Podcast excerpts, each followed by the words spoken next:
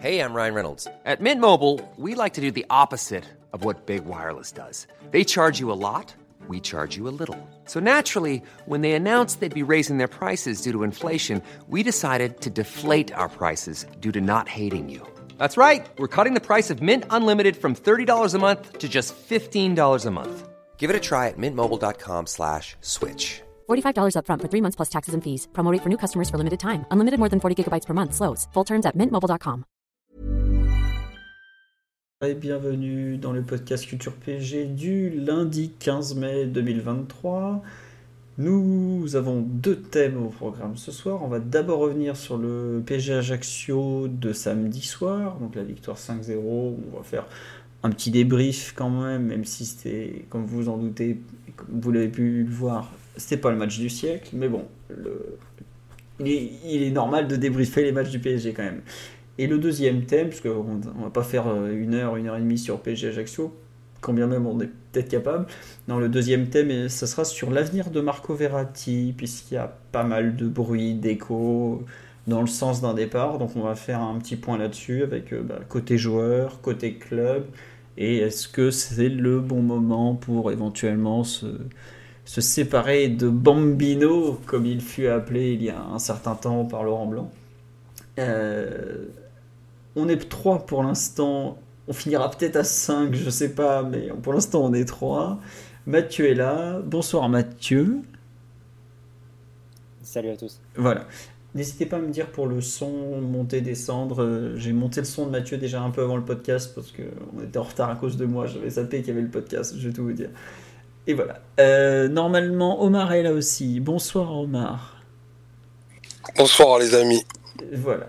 L'open source est toujours là, il est là aussi, donc on avance, on est, on est présent.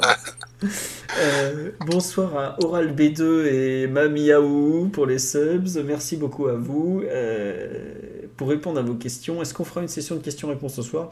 Peut-être, faudra voir à quelle heure on finit honnêtement. Euh, ça dépend. Si on est déjà à plus de deux heures d'émission, je pense qu'on arrêtera là. Si on a une heure et quart, on fera une grosse session de questions-réponses. En plus, il y a déjà des gens qui prévoient et qui m'envoient des questions en avance. Donc euh, voilà. On va attaquer quand même sur ce PG Ajaccio. Donc pour ceux qui n'ont pas suivi, c'était samedi soir. C'était au Parc des Princes. C'était la 35e journée. Et ça s'est fini par une large victoire du PSG sur le score de 5-0. Alors je vais vous redonner les buteurs. C'est Fabian Ruiz qui a ouvert le score à la 22e minute. Euh, Hakimi a marqué le deuxième but à la 33e. Mbappé le troisième à la 47e, dès le retour le vestiaire. Seul but qui a vu une passe décisive est attribué par la Ligue, puisque la passe de Danilo sur le premier but n'a pas été accordée. Euh, on peut comprendre puisque c'était Ekitike qui était visé. En tout cas, Ekitike, lui, est bien crédité d'une passe décisive sur le troisième but. Mbappé marque le 4-0 à la 54e. Et enfin, Alphonse contre son camp, et pas Marquinhos, donc, a mis le cinquième et dernier but à la 74e. Euh, donc au classement des buteurs, comme on me le fait remarquer sur là, effectivement, Mbappé a mis deux buts, la casette n'en a mis qu'un, puisque malgré le fameux penalty pour Lyon, il l'a raté. Et donc il a repris un but d'avance en tête du classement des buteurs. Euh, on me signale aussi élégant but de Fabien Ruiz. Très joli but de Fabien Ruiz sur l'ouverture de score, petit extérieur pied gauche. C'est validé évidemment. Euh, globalement, la, rencontre, parce que le, fameux bout du match sera donc pour moi, euh, a montré un bon PSG face à une équipe d'Ajaccio, euh, quant à elle, très très nulle. Je m'étais un peu moqué de l'Estac la semaine dernière. Je pense que l'AC Ajaccio est peut-être à peu près aussi mauvais, si ce n'est pire. Il y a un débat. Je me suis demandé laquelle des deux équipes était la moins apte à jouer en Ligue 1.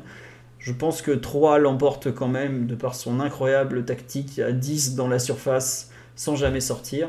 Mais il y, a quand même eu débat. Hein. Vraiment, l'adversaire nous a gentiment laissé gagner. Enfin, en tout cas, n'a pas fait grand-chose pour nous empêcher de gagner. Et donc, une victoire très logique. Mais il faut quand même souligner de, bonnes choses en général. Euh, une certaine, euh, dire, harmonie collective euh, avec le ballon, sans le ballon.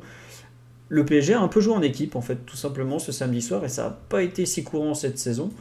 Donc c'était appréciable. Euh, on a vu 5 buts, euh, dont deux très jolis, je dirais. Le, premier est cet extraordinaire volet de Mbappé.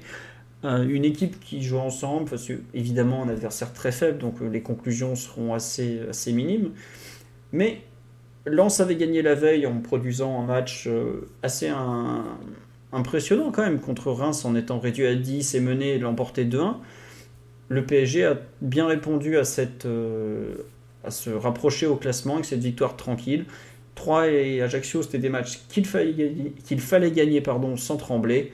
Ça a été le cas. Mission accomplie.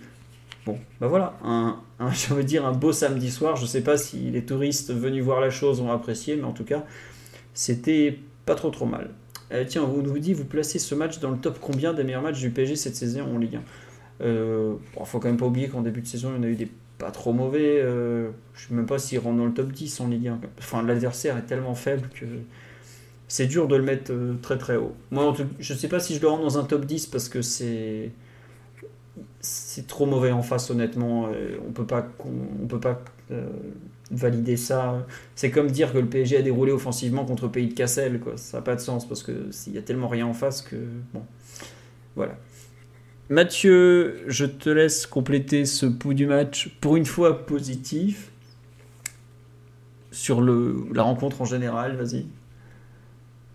Oui, il bah, n'y a rien à dire de négatif sur le match. Hein. C'était complètement à sens unique les 90 minutes. Pense même facilité par la disposition d'Ajaccio qui, qui, défendait avec une défense à 4. Il nous a quand même pas mal laissé les couloirs. On réussissait par des renversements de, de jeu même pas toujours très rapide, euh, à trouver Hakimi et Bernat euh, libres assez facilement et ensuite ça pouvait, ça pouvait dérouler. Euh, peut-être qu'on pouvait regretter ou qu'on pouvait noter en début de match, c'est qu'on n'avait pas forcément de très grosses situations, contrairement au match de la semaine dernière face à 3 où on hésitait moins à prendre notre chance de loin et, et à vraiment tenter sa chance dès, dès les 20 mètres. Là, s'il y a moins eu de, tentatives, euh, d'ailleurs, on finit, je pense, avec quasiment moitié moins de, frappes que, la semaine dernière. Mais bon, rapidement, dès qu'on a marqué le premier but, ça, ça, a déroulé encore plus derrière. effectivement, un match très, très maîtrisé et, sans aucune frayeur. Il n'y a pas d'occasion côté, côté Ajaccio. Euh, ça, pour le coup, euh, si, on doit faire un classement en hiérarchie dans les matchs de Ligue 1, c'est pas arrivé souvent cette saison. Et même des équipes qui sont très limitées ont, réussi soit à marquer des buts, soit, à créer du danger. Donc voilà, un match vraiment très, très commode, très pratique, avec le choix de Galtier de, mettre trois attaquants dès le, coup d'envoi. Euh, ce, qui peut paraître enfin, ce qui a pu paraître un peu paradoxal, c'est que sur les différents buts qu'on a pu marquer, Ekitike est impliqué que dans un seul et Messi dans zéro, je crois. Donc c'est pas forcément leur impact n'a pas été direct sur le, sur le score. Donc globalement un match tellement, tellement facile que euh, évidemment on prend les trois points, ça me permet de, de faire un pas de plus vers le titre. Parce qu'il manque maintenant 3 points officiellement pour, pour être champion. Et voilà, ça, si on peut terminer la saison sur une note un peu plus, un peu plus positive et joyeuse, et ce indépendamment du niveau assez faible des adversaires, ben on, prendra, ça permettra de, de rehausser un petit peu et de finir avec une note un peu plus, un peu plus digne. Oui, comme tu dis, retrouvons de la dignité, retrouvons. Euh, tu parlais des, des tirs et des, effectivement, le PSG n'a fait que 16 tirs euh, cette semaine. Je crois qu'on en avait fait 29 ou 31 la semaine dernière. Donc, bon. Je crois qu'on a passé la trentaine, mais ouais. Ouais, c'est ça. Après, il y a 9 tirs cadrés, donc c'est beaucoup. Et Ajaccio, tu dis qu'il n'y a pas d'occasion. Je suis pas tout à fait d'accord parce qu'il y a. Euh, bon, à 5-0, il y a la frappe au ras du poteau, mais ça, bon, 5-0, voilà. Mais c'est surtout, je crois qu'à ce moment-là, il y a 1 ou 2-0, c'est juste avant la mi-temps, le centre au second poteau où Marquinhos se déchire. Et euh, je sais plus qui est l'Ajaxien à cet endroit-là, il se loupe complètement, mais pour moi, tu as une vraie occasion à cet instant, parce que tu, il s'applique un peu, mais euh, il y a largement la place pour marquer à cet instant. Enfin, c'était pas non plus. Euh, on n'a pas souffert, on va pas dire le contraire, hein, mais bon. On nous dit j'ai pas vu le match, mais le PPDA d'Ajaccio à 35. Non, c'est pas un bug d'Understat. c'est vraiment ça. Enfin, Mathieu, non, ça te paraît crédible le PPDA à 35 Non, non, non. Bah, c'est pas, pas, moi qui fais la métrique, donc euh, on va plutôt croire à Understat. Donc, euh, ouais. Bah, après, ils, ont, ils nous ont vraiment laissé le, ballon. On a eu que 75% de la possession sur l'ensemble du match. Donc oui, ça, ça colle. Hein. Ouais, non, enfin, c'est vrai que la personne me dit, mais c'est pas possible, j'ai jamais vu ça. Je te si, si, c'est possible. Euh, il, enfin, il y a eu des séquences où vraiment on a fait tourner pendant 1 minute 30, 2 minutes, euh, des passes redoublés à l'intérieur. Côté PSG, je crois. Hmm. Et un bon chiffre côté PSG, puisqu'il a 5, à 7,5. Donc, ça, là encore, c'est pas allé. ça n'a pas été souvent dans ces eaux-là cette saison. Mais c'est vrai que pour le coup, on a essayé quand même de rester haut et de, de manière un peu cette, cette idée-là. Mais euh, Ajaccio, comme toi la semaine dernière, des fois, hein, rendait les ballons directement dans les pieds. Hein. donc, euh, à peine pressé, il te, rendait la balle directement de, sur ton joueur. Donc, c'était assez étonnant. C'est clair qu'on n'était pas sur la qualité de, Lorient et, d'Enzo Lefebvre de 15 jours auparavant. Ça, on est sur des niveaux d'équipe très différents pour faire face euh, aux tentatives de Paris de rester assez haut. Mais en même temps, il y avait quand même une, idée et une volonté de, malgré tout de, le faire. Donc, c'était malgré tout appréciable. Ouais, et vrai qu'on nous dit 3 était à 24 la semaine dernière, ce qui est déjà énorme. Là, on est passé à 35. Alors, pour ceux qui ne suivent pas le podcast toutes les semaines, le PPDA, c'est le nombre de passes qu'une équipe va faire en moyenne avant que l'adversaire récupère le ballon. Donc, c'est-à-dire que quand c'est à 35, c'est-à-dire que le PSG a pu, en moyenne, se faire 35 passes avant que, que Ajaccio, pardon, j'allais dire 3, mais c'est Ajaccio, donc ne récupère le ballon. Donc, autant vous le dire, c'est monstrueux. 35 passes, ça veut dire qu'en gros, c'est quoi Une minute, une minute 30 euh, à chaque fois pratiquement. C'est énorme. Il y a des fois, il y a, des buts euh, considérés comme très collectifs qui sont même pas à 20, 25 passes. Quoi. Donc euh, là, 35 de, moyenne, c'est vraiment hors norme. Bref. Omar, ton, ton, ressenti général sur le match, et après Mathieu a ouvert quelques points sur lesquels on va revenir positif ou très réservé, un peu comme moi, par rapport au, niveau de l'adversaire? Non, bah, un peu des deux. Après, euh, noter ce, que, ce, dont Mathieu faisait allusion, le très bon travail dans la largeur euh, qui a été fait. Euh, avec énormément de renversements et, une bonne animation des couloirs, qui je trouve a pas mal déstabilisé Ajaccio. Ça a permis aussi de, mettre beaucoup plus de joueurs à l'intérieur haut sur le terrain, contrairement à, ce qu'on pouvait proposer ces dernières semaines.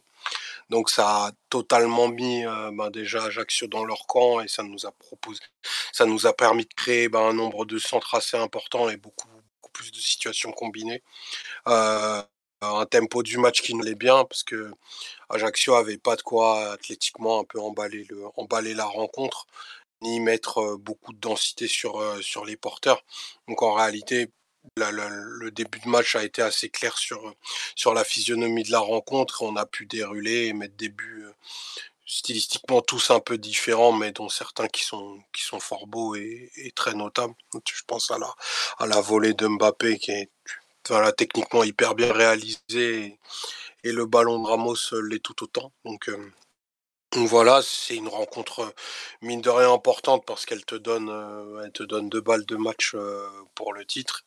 pas mal d'hystérie autour du club ces dernières semaines, juste le titre à vrai dire, et, avoir retrouvé un peu de calme et de rencontre sur une, sur une rencontre était très inhabituel quasiment. Mais bon, tu tu joues pas tous les jours contre une équipe résignée, condamnée et, euh, qui était limite en, abandon de poste euh, sur certains sur certains critères. Donc euh, voilà, c'est une rencontre correcte, cohérente, dont l'essentiel est quasiment assuré.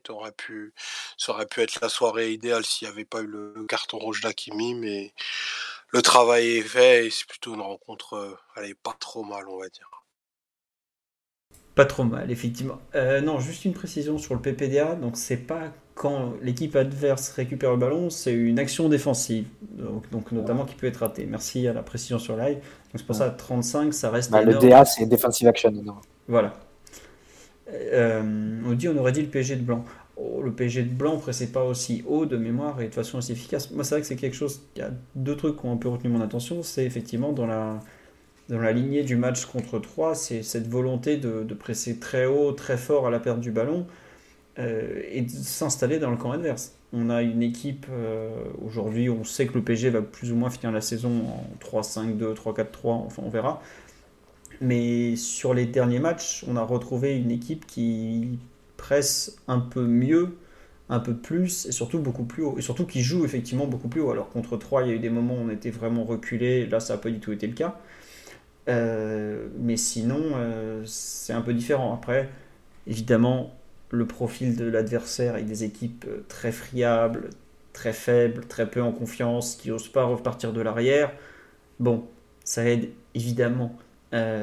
Comme a dit Mathieu, quand Enzo le fait était à la baguette, on faisait moins les malins. Mais je trouve qu'il y a moins un sentiment de, renoncement, de, pénibilité qu'on avait à suivre les matchs qu'il y a quelques semaines. Euh, enfin, le match contre l'Orient, je ne sais pas si vous vous rappelez, mais dès les premières minutes, on voit que ça va être pénible, que l'Orient est bien meilleur que nous, que les joueurs n'ont pas la tête à l'endroit. Euh, j'ai l'impression que ce match a un peu réveillé tout le monde en mode non, mais en fait, le titre, il va pas tomber tout seul. Vous avez que. À l'époque, on avait 5 points d'avance sur l'OM qui se sont transformés en 6 sur Lens, puisque Lens a battu Marseille entre temps. Mais il y a, je trouve qu'il y a quand même un petit peu un, réveil. Comme on dit sur le live, euh, les joueurs ils veulent plier la saison pour partir en vacances tranquilles. Je trouve que ça se, sent un peu malgré tout sur les deux derniers matchs. Je ne sais pas si vous, vous, partagez un peu euh, ce ressenti, Mathieu notamment. Oui, c'est beaucoup plus sérieux. Je pense que peut-être la, la, façon de comparer, c'est pas forcément avec Lorient, mais avec Angers, puis surtout, si on doit comparer des, des, matchs similaires face à des équipes de, de, même niveau, grosso modo, puisque Angers 3, Ajaccio, sont les trois pires équipes du championnat. Euh, je crois que c'est d'ailleurs ce que dit le, classement aussi. Euh, bah, le match face à Angers au parc était beaucoup moins, beaucoup moins emballant. Enfin, si on avait gagné 5-0 face à Angers, on aurait une, aussi une autre lecture parce que on gagne 2-1 euh, de façon complètement ric-rac en, souffrant à la fin, etc. Euh, là, ça n'a pas été le cas sur les, deux derniers matchs. Euh, après, sur la question du, du pressing c'est clair qu'il y, a une volonté de, le faire. Alors que les précédentes semaines étaient vraiment marquées par, une défense beaucoup plus passive du PSG, où globalement, euh, Galtier avait un peu abandonné l'idée qu'il avait en début de saison, de, bah, comme beaucoup d'entraîneurs ont fait avant lui au PSG, c'est-à-dire de, jouer haut sur le terrain, de récupérer rapidement, etc. conscient sans doute des, des, caractéristiques de ses attaquants. Et il a opté pour un repli très passif où globalement, on allait laisser euh, avancer l'équipe adverse et à partir de là, dans une certaine passivité, essayer de récupérer le ballon assez bas pour ensuite chercher la transition avec Mbappé. Ça a donné des matchs où, parce que notre bloc bas était très fluctuant, on va dire, ou pas du tout stable, euh, et que notre défense concède à chaque fois beaucoup d'occasions, bah, ça donnait des matchs où cette, cette tactique-là était pas très bien maîtrisée de rares exceptions près. Hein. Peut-être, euh, Philo, tu vas dire le match face à Lens, peut-être, mais il y a, y a d'autres, euh, il y a des matchs où ça a été beaucoup moins, moins bien que ça. Mais là, oui, je pense que le niveau de l'adversaire aussi te permettait d'avoir un peu plus d'ambition à ce niveau-là. Et même si tu as un ou deux joueurs offensifs qui sont pas, qui font pas du très gros travail euh, en termes d'intensité, en face, les, les, défenseurs n'ont pas suffisamment de pieds pour relancer. je pense qu'on le dit pas suffisamment assez quand en Ligue 1, le pressing haut, ça paye quand même assez facilement, je trouve. Tu as beaucoup d'équipes du championnat qui sont pas équipées. Euh, en termes de, qualité de relance. Et je pense que c'est pas forcément une, une euh, comment dire, un hasard que des équipes comme Marseille ou comme Lens, qui sont a priori les deux équipes du championnat qui le font le plus ou qui, et qui le font mieux aussi, sont euh, au poste 2 et 3. Alors qu'ils n'ont pas forcément le deuxième ou troisième, équipe, le troisième effectif du championnat. Parce que voilà, tu as beaucoup d'équipes en Ligue 1, si tu mets vraiment une pression pas trop mal organisée, tu peux récupérer le ballon assez facilement ensuite te permettre de, d'attaquer face à une équipe désorganisée. Donc euh, c'est, quelque chose qui se paye assez, assez bien normalement dans, ce championnat. Ouais, non, clairement, euh, vouloir jouer depuis l'arrière, il faut les, les, compétences techniques pour le faire. Et certaines équipes les ont en Ligue 1, mais tout, tout le monde ne les a pas. Ça, s'est vu ces dernières semaines. Et effectivement, tu as raison de comparer à l'affreux, enfin, affreux Angers PSG qui était il y a, il y a un mois, je crois. Euh, bon, il n'y a pas grand-chose de commun entre le match euh, d'il y a un mois et celui d'avant-hier, alors que c'est la même équipe du PSG, c'est à peu près le même niveau, et je pense même qu'Angers, peut-être même, encore, je sais pas si Angers est aussi mauvais que, que ce qu'on a vu d'Ajaccio, mais bon, on voit quand même un, certain mieux. Euh, sur le live, on me dit attention au Auxerre. J'aurais dit pareil il y a quelques semaines, mais Auxerre a beaucoup de mal en ce moment. Pellissier disait, c'était ce week-end je crois, qu'il avait senti ses joueurs fatigués physiquement parce que bah, ils, ont, ils, courent après les points depuis maintenant bah, cet hiver quand il est arrivé et surtout mentalement une équipe qui, qui a plus de ressort et autant Auxerre était une équipe je trouve qui, qui était euh, dure à battre il y a encore quelques semaines autant maintenant je, je pense que pour eux la, la vague euh, sur laquelle il surfait est un peu en train de s'écrouler, malheureusement. Attention Strasbourg, bah oui, euh, Frédéric Antoinette euh, est toujours un entraîneur à respecter.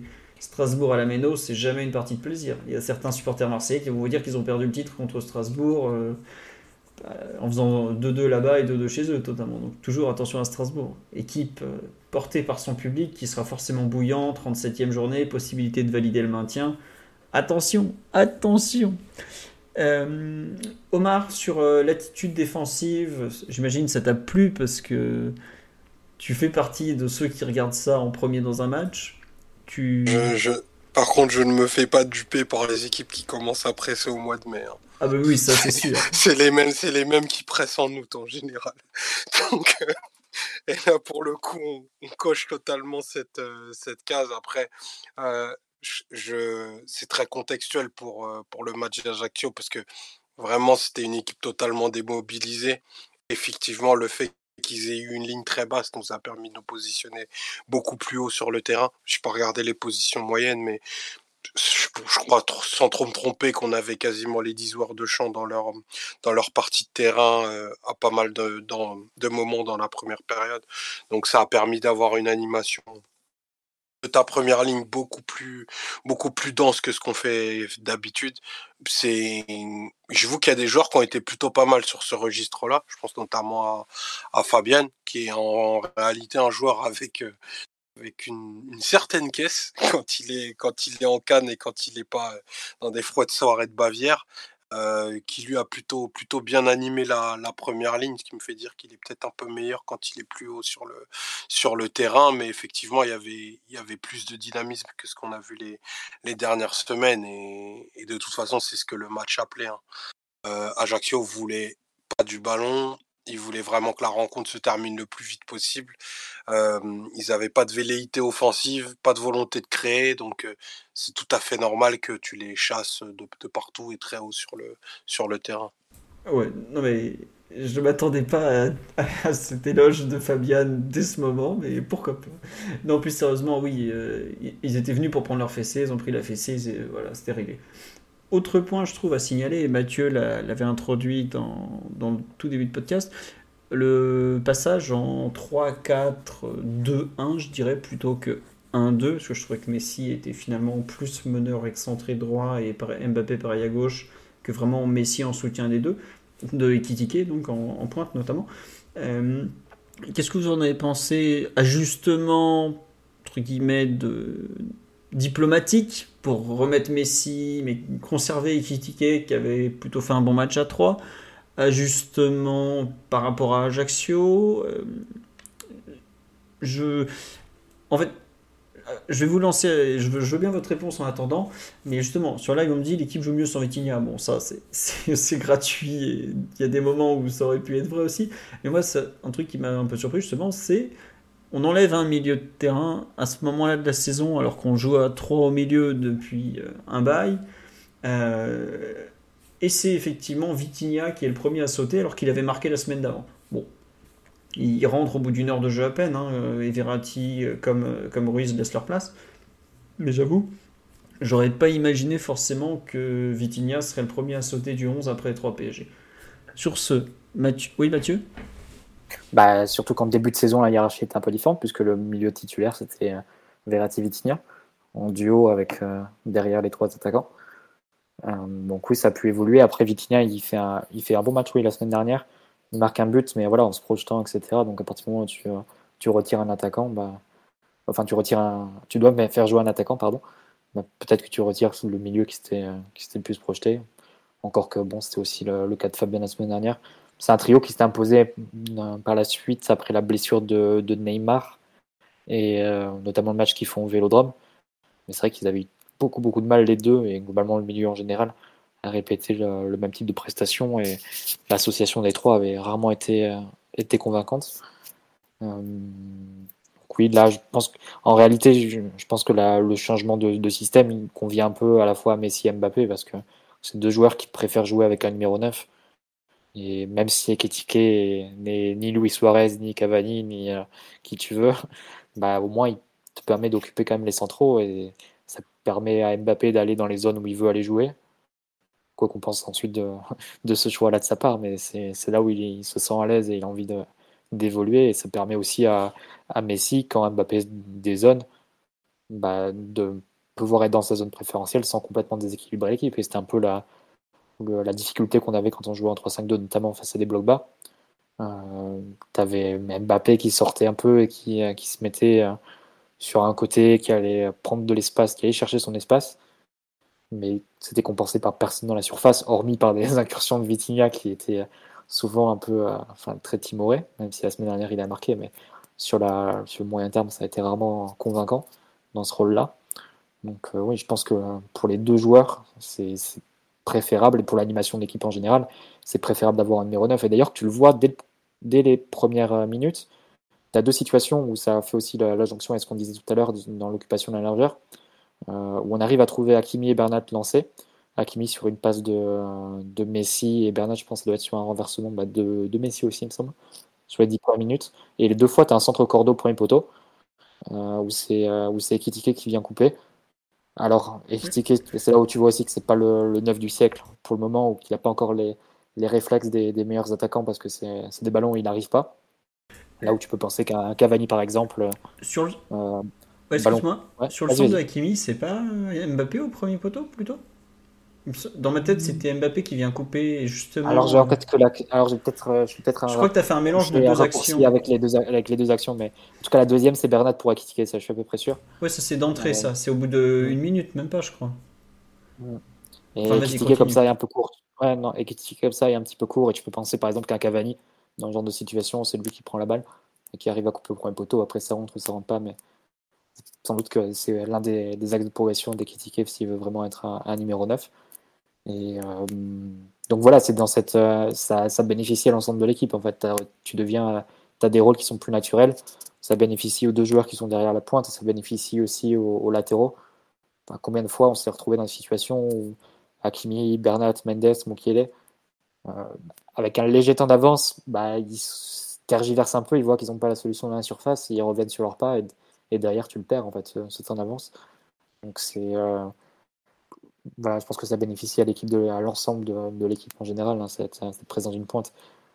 Du moins sur le plan offensif, parce qu'après sur le plan défensif, si tu dois affronter des, adversaires d'un certain niveau, je pense qu'on a suffisamment expérimenté le fait que je défendre en 3-4-3 ou, ou en 5-2-3, c'est difficilement euh, soutenable face à des, des, bonnes, des bonnes équipes. Donc, euh, mais du moins sur le plan offensif, sur un match que tu dois dominer, je pense qu'on on peut pas faire sans, sans la présence d'un numéro 9 tant ça, ça bénéficie aux joueurs autour.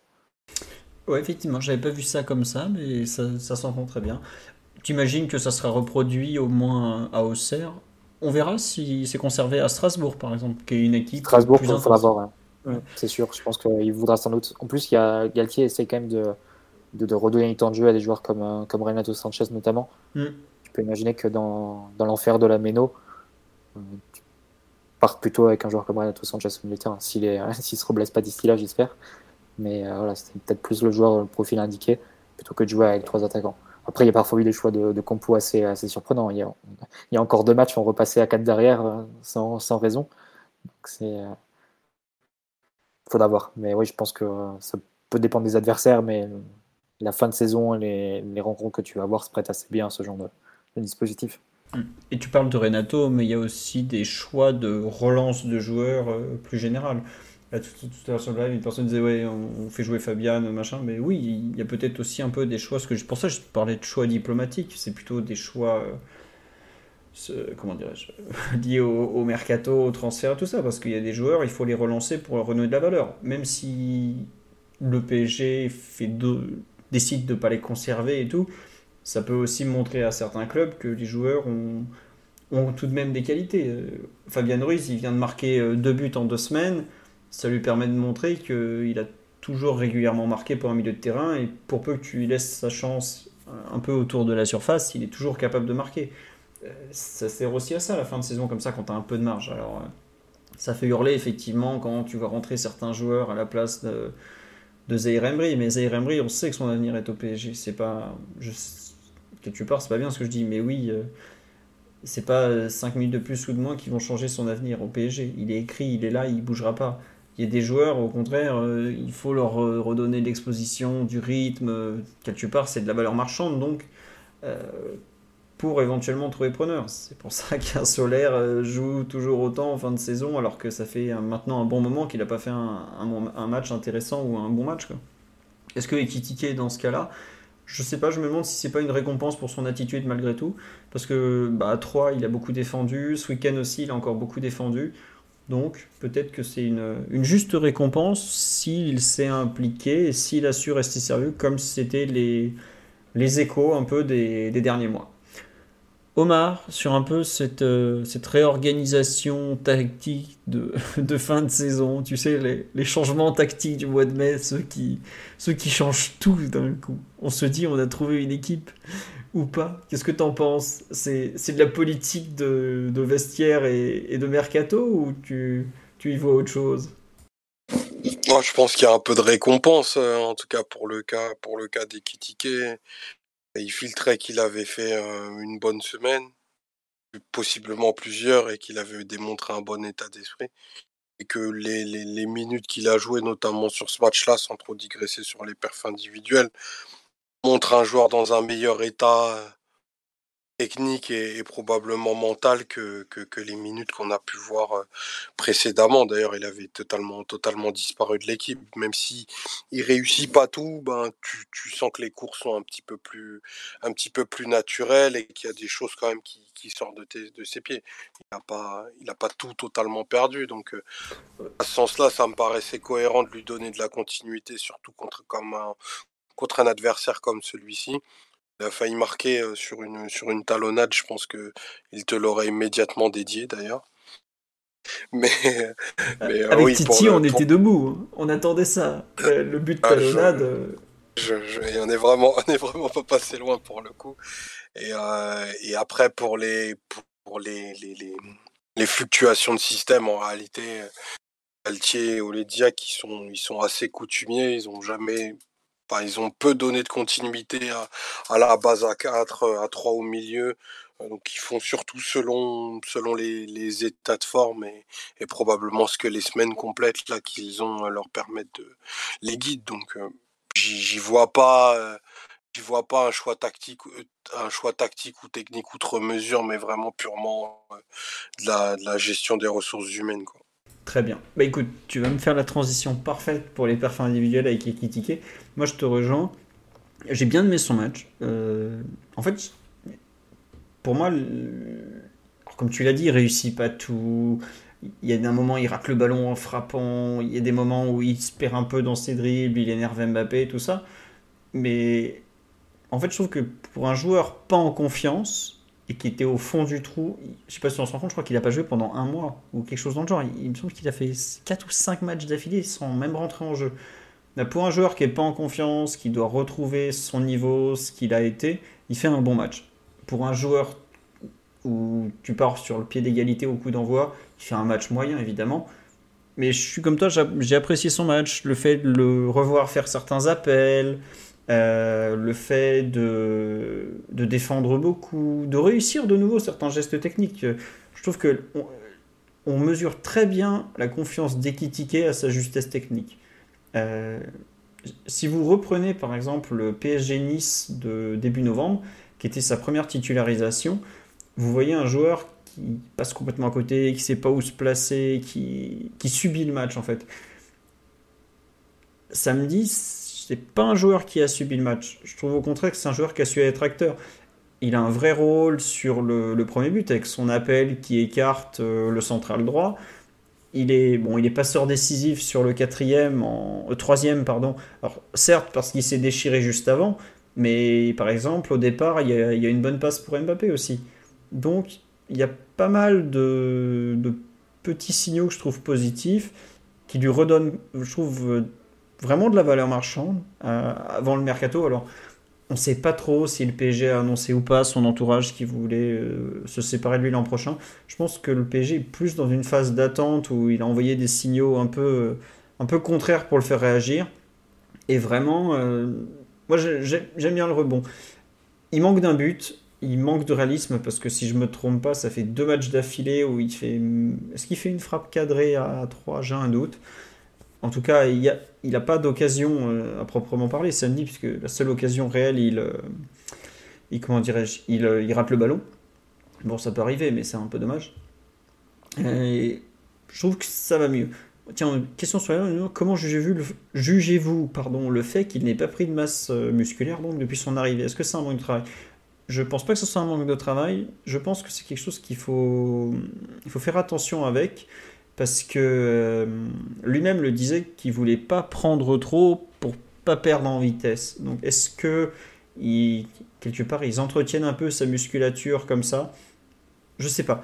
À voir en tout cas. Euh, je suis pas certain qu'il faille forcément se, focaliser là-dessus. Oui, Omar? Et Totalement. Et puis la musculature idéale du footballeur, c'est pas tout à fait la même que le, que le sprinter. Que la personne qui t'a demandé ça a Goretzka en, tête, mais déjà, il, il, faut un accompagnement spécifique quand il y a ce type de transformation euh, spécifique, j'entends euh, médicalement et des fois scientifiquement, si, tu vois ce que je veux dire. Mais, euh, mais voilà, si, si musculature, travail de musculation il doit y avoir, c'est notamment autour de tout ce qui est les quadris euh, pour la résistance au choc, euh, la capacité de jouer dos au but. Mais en tout cas, c'est pas du tout.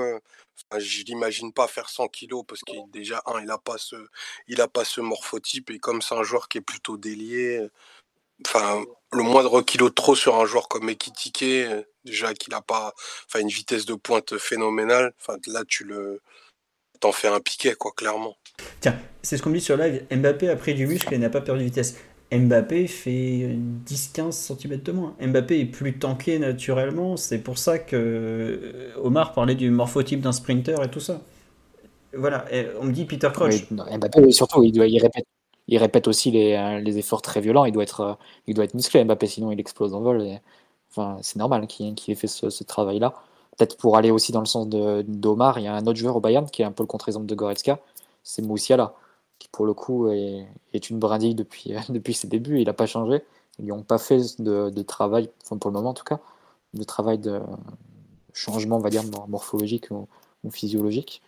Euh, après, c'est vrai que le jeu de, de Musiala est très différent de celui d'Ekitike. Il a besoin de, de, garder cette agilité, c'est ce qui fait aussi la, la force et, la beauté de son jeu, notamment quand il commence à, à zigzaguer, à slalomer dans les, dans les espaces très réduits. Donc il a besoin de, rester euh, élancé, on va dire. Euh, après, Ekitike, il faudra sans doute trouver un, équilibre parce que si tu veux vraiment être un numéro 9, probablement que tu devras devoir avoir une, résistance un peu, un peu plus forte. Je sais plus si c'est sur ce match-là ou le match de la semaine dernière où tu le vois après un choc qui paraît un peu anodin, euh, rester au sol, etc. Et le jeu continue. Euh, et le jeu continue. L'arbitre pas faute parce que voilà, c'est pas un contact qu'il qu nécessitait. Sans doute qu'en termes de, résistance ou de force, il devra un peu s'étoffer. Après, ça veut pas dire, comme vous l'avez dit, de, changer complètement, mais voilà, il y a sans doute, comme toujours, de, de la mesure à avoir. Ouais, on nous dit, on parle aussi d'un joueur grand, donc il a peu d'intérêt à se concentrer sur sa vivacité comme qualité première, alors que tous les autres joueurs le sont plus que lui naturellement.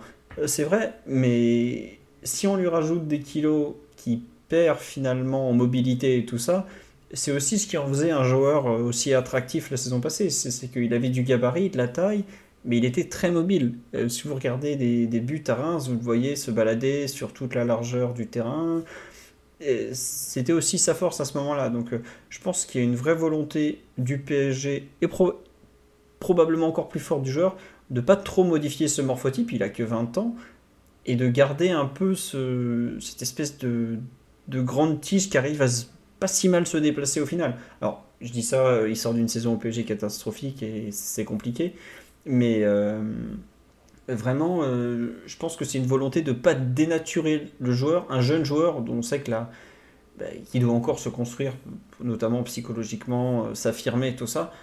Pour moi, ça, vient plus de ça. Et quand je trouve que l'exemple de Mathieu de Moussiala est très juste, aujourd'hui, c'est toujours une brindille et ça, dénote forcément au Bayern, où il n'y a que des monstres.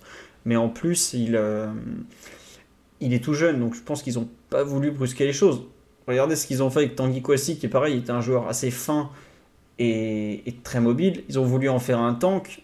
Euh, le tank, euh, il a échoué dans le Rhin et ça a complètement pété. Quoi. Donc, euh, faut faire quand même très attention avec ce genre de, renforcement, de modification un peu profonde du, de la, comment dirais-je, du, du corps du, joueur, tout simplement. Donc, euh, je pense que c'est pas forcément une mauvaise chose. Oui, Omar? Un exemple très célèbre, hein, qui, est, celui de Ronaldo, hein, le phénoméno, qui était un joueur euh, bah, plus que fin, qui était, qui était maigre, euh, qui avait ben, des, qualités de dextérité, d'appui qui sont infiniment supérieures à celles d'Ekitike. Transformation physique sur un très court terme, enfin à coup de bah, on sait tous, hein, euh, le corps n'a pas tenu. Le corps n'a pas tenu. Et ça, c'est vraiment, l'écueil dans lequel il ne faut pas le tomber, quoi. Parce que la, surabondance musculaire, ben, c'est vraiment l'un des, l'un des fléaux du foot euh, récent, quoi. Parce que on veut des joueurs beaucoup plus présents athlétiquement, mais ça passe pas forcément par la, musculature euh, visible. quoi. C'est un travail un petit peu plus fin sur les fibres et tout que bah, dans, dans les clubs de ce niveau-là, on, on, doit être capable de faire et pas par du renforcement un peu, un peu sauvage pour être cool sur Insta. Quoi. Ouais. Euh, tiens, sur Ikitiki, on me demandait sur live quelle taille il fait. Il fait 1m89. Voilà. Et euh, effectivement, il y a un joueur dans son style qui est performant, plus ou moins, euh, dans son style, plutôt dans son morphotype, dans son gabarit, c'est Alexander Isaac du, de Newcastle. Alexander Isaac, quand il arrive très jeune au BFAOB, par exemple, il n'a pas du tout euh, réussi à s'adapter. Il est ensuite parti à Real Sociedad et il a eu un long processus pour arriver au corps qu'il a aujourd'hui euh, et qui lui permet d'exister et même de briller en première ligue. Mais Isaac, si je ne me trompe pas, c'est un 99 puisque je faisais des brèves sur lui quand il, quand il était tout jeune, et euh, il était annoncé dans le viseur du PG, c'est pour ça il lui a fallu du temps pour s'adapter, pour se développer euh, physiquement.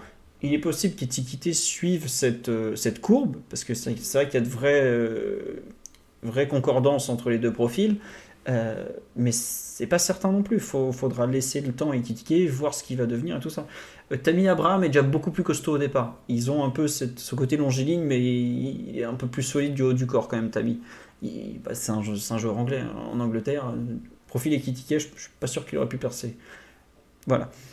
Euh, sur le match et un peu sa, la tendance des, deux dernières semaines, Mathieu, tu partages le petit enthousiasme de d'Omar et moi ou tu es toujours aussi réservé sur ce que, sur ce que produit euh, Hugo Ekitike, le bowler Le sub.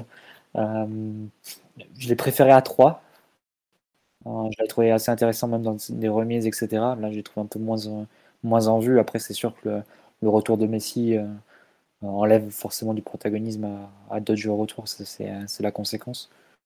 Euh, après, non, je serais peut-être un petit peu plus mesuré vous, mais bon, c'est plus positif que ce qu'il a pu faire sur d'autres matchs. Donc, sans volonté de le casser non plus.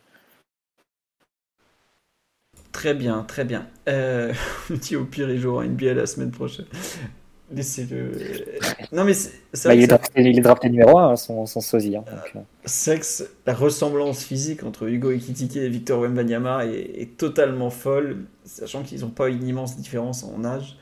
On pourrait se demander s'il n'y a pas une, une, filiation cachée entre les deux. Mais en tout cas, Wembanyama est plus demandé actuellement qu'Ekitike. Il faut, il faut quand même le dire. Dans les autres perfs individuels, euh, tiens, il y a 30 cm d'écart, oui, c'est pour vous imaginer euh, à quel point euh, Wembanyama est, est immense. Est-ce que c'est une question qu'on nous a posée sur le live sur le l'attitude de l'expulsion de Hakimi donc on va un peu, on va parler arbitrage un petit peu, même si on n'est pas trop des, des, grands fans de ça. Qu'est-ce que vous, vous, avez pensé un peu de cette action, de ce, Bon, je pense que son match, on serait d'accord pour dire qu'il est plutôt bon. Hein. Qu'est-ce que vous avez pensé puisque de, bah, de cette expulsion un peu, un peu dommage de, fin de match euh, Témoignage de, de cette nervosité qu'on avait déjà comment dire, constaté contre l'Orient, qu'il avait déjà été expulsé, ou euh, plus euh, mauvaise embrouille de fin de rencontre Je sais pas, Mathieu, Omar, qu'est-ce que. Il y, a des gens, déjà, qui, enfin, pas mal, parmi les supporters présents, qui ont trouvé l'expulsion pas logique. Moi, j'avoue que je, la trouve archi logique, au contraire, parce que bah, quand tu échanges des coups sur un terrain de foot, euh, c'est dehors direct, euh, c'est pas du rugby. Euh, alors, je, au début, je trouvais que c'était le, le Corse, là, que, comment il s'appelle, le roi de la bagarre Il est dans toutes les bastons à chaque fois. Qui méritait son rouge et puis c'est tout. Mais je trouve que le, geste d'Akimi est pas très malin d'essayer de lui. Mangani, merci. D'essayer de répondre, de, le, de lui mettre. euh, C'est plus qu'une bousculade. On me dit sur c'est une bousculade. Non, non, il essaye de lui mettre un coup de poing quand même. Donc c'est pour ça que je trouve que le rouge est, est finalement logique. Mais je, je comprends pas pourquoi il va se, se mêler à ça déjà au départ. Parce que bon, c'est pas comme si euh, une faute sur Messi, ça le. Ça, ça l'émeuvait particulièrement. Mais euh, je sais pas, échange de coups, je trouve que bah, c'est rouge quoi. Enfin, je sais pas, Omar en tant que- qu'éducateur, puisqu'aujourd'hui tu es éducateur, ça t'a choqué ce, carton rouge ou, non bah l'arbitre il a appliqué le règlement et c'est tout quoi. Ma application stricto sensu du, règlement, qui, je pense qu'il sanctionne l'attitude, euh, plus que le protagonisme dans une, dans une bagarre éventuelle. Et effectivement, quand tu as pris un rouge assez récemment, tu toujours un petit peu plus dans le viseur et dans le collimateur. Moi, j'avais trouvé l'expulsion contre l'Orient, euh, à vrai dire, assez sévère. Parce que je trouve que la première faute est un peu, un peu sur. Je, je trouve que Fèvre joue bien le jeu, quoi, en fait. Parce qu'elle est pas. Elle est un peu. Il surjoue la faute, je trouve. Mais, euh, mais ouais, en réalité, c'est un rouge, c'est un rouge logique. Et fort dommageable, mais à mon sens, très logique. Fort dommageable, t'as bien raison, parce que c'est son meilleur match depuis un, petit moment. Euh, bon, on nous dit sur live rouge logique, 3 matchs minimum. Je suis pas certain qu'on le revoie cette saison. hein, parce que la Ligue rigole pas trop avec ce genre de truc. Comme tu viens de le dire, il est récidiviste de la semaine dernière. Moi, j'en suis déjà à espérer qu'ils prennent pas 4 matchs et qu'ils loupent euh, l'éventuel, même si c'est très bien parti, l'éventuel trophée des champions en août prochain. Parce que malheureusement, ils sont capables. On- Je sais pas si vous vous rappelez, mais quand Zlatan, si je me trompe pas, est expulsé à Bordeaux avec ses euh, pays de merde, je sais plus quoi, je sais plus ce qu'il avait sorti là. De mémoire, il prend 4 matchs à l'époque. Alors, il me semble que c'est pour ça, mais j'ai un doute. Est-ce que c'est ça ou est-ce que c'est un autre truc? Je veux bien votre aide sur live ou la mémoire de, Mathieu ou Omar. Mais il y avait eu des. Je me souviens que Zlatan avait pris 4 matchs à un moment. Je me souviens plus si c'était pour ses propos, l'expulsion ou un autre truc. Donc c'est pour, pour ça que je, je m'inquiète un peu pour le cas Hakimi. On me dit que ça mérite que deux matchs au grand axe. Récidiviste comme ça, plus euh, bagarre, plus tout ça, en général, ça chiffre. Et c'est pas à deux. hein. Je, je serais pas surpris que ça finisse en 3 plus 1 ou ce genre de choses. quoi. Il me dit oui, Zlatan avait critiqué arbitres. Évidemment. Mais euh, Hakimi avait eu une sortie un peu douteuse aussi avec son C'est ça la France. Donc je, je suis un peu perplexe et un peu inquiet. Euh, Mathieu, sur un peu les, événements autour d'Ashraf, surpris, pas surpris de le voir euh, dans, dans une embrouille comme ça un peu bête de fin de match. Euh, ouais, ton avis Bah, déjà de confirmer que Ibra a bien pris 4 matchs après Bordeaux. Euh, D'ailleurs, on avait fini le championnat avec, euh, si vous vous souvenez, avec Cavani, euh, avec l'attaque Cavani, Pastore, euh, l'avait dit, je pense. Mais on avait bien scoré. On avait mis notamment, euh, je pense, 6 buts au, au Guingamp de Gourvenec au parc, euh, si vous vous souvenez.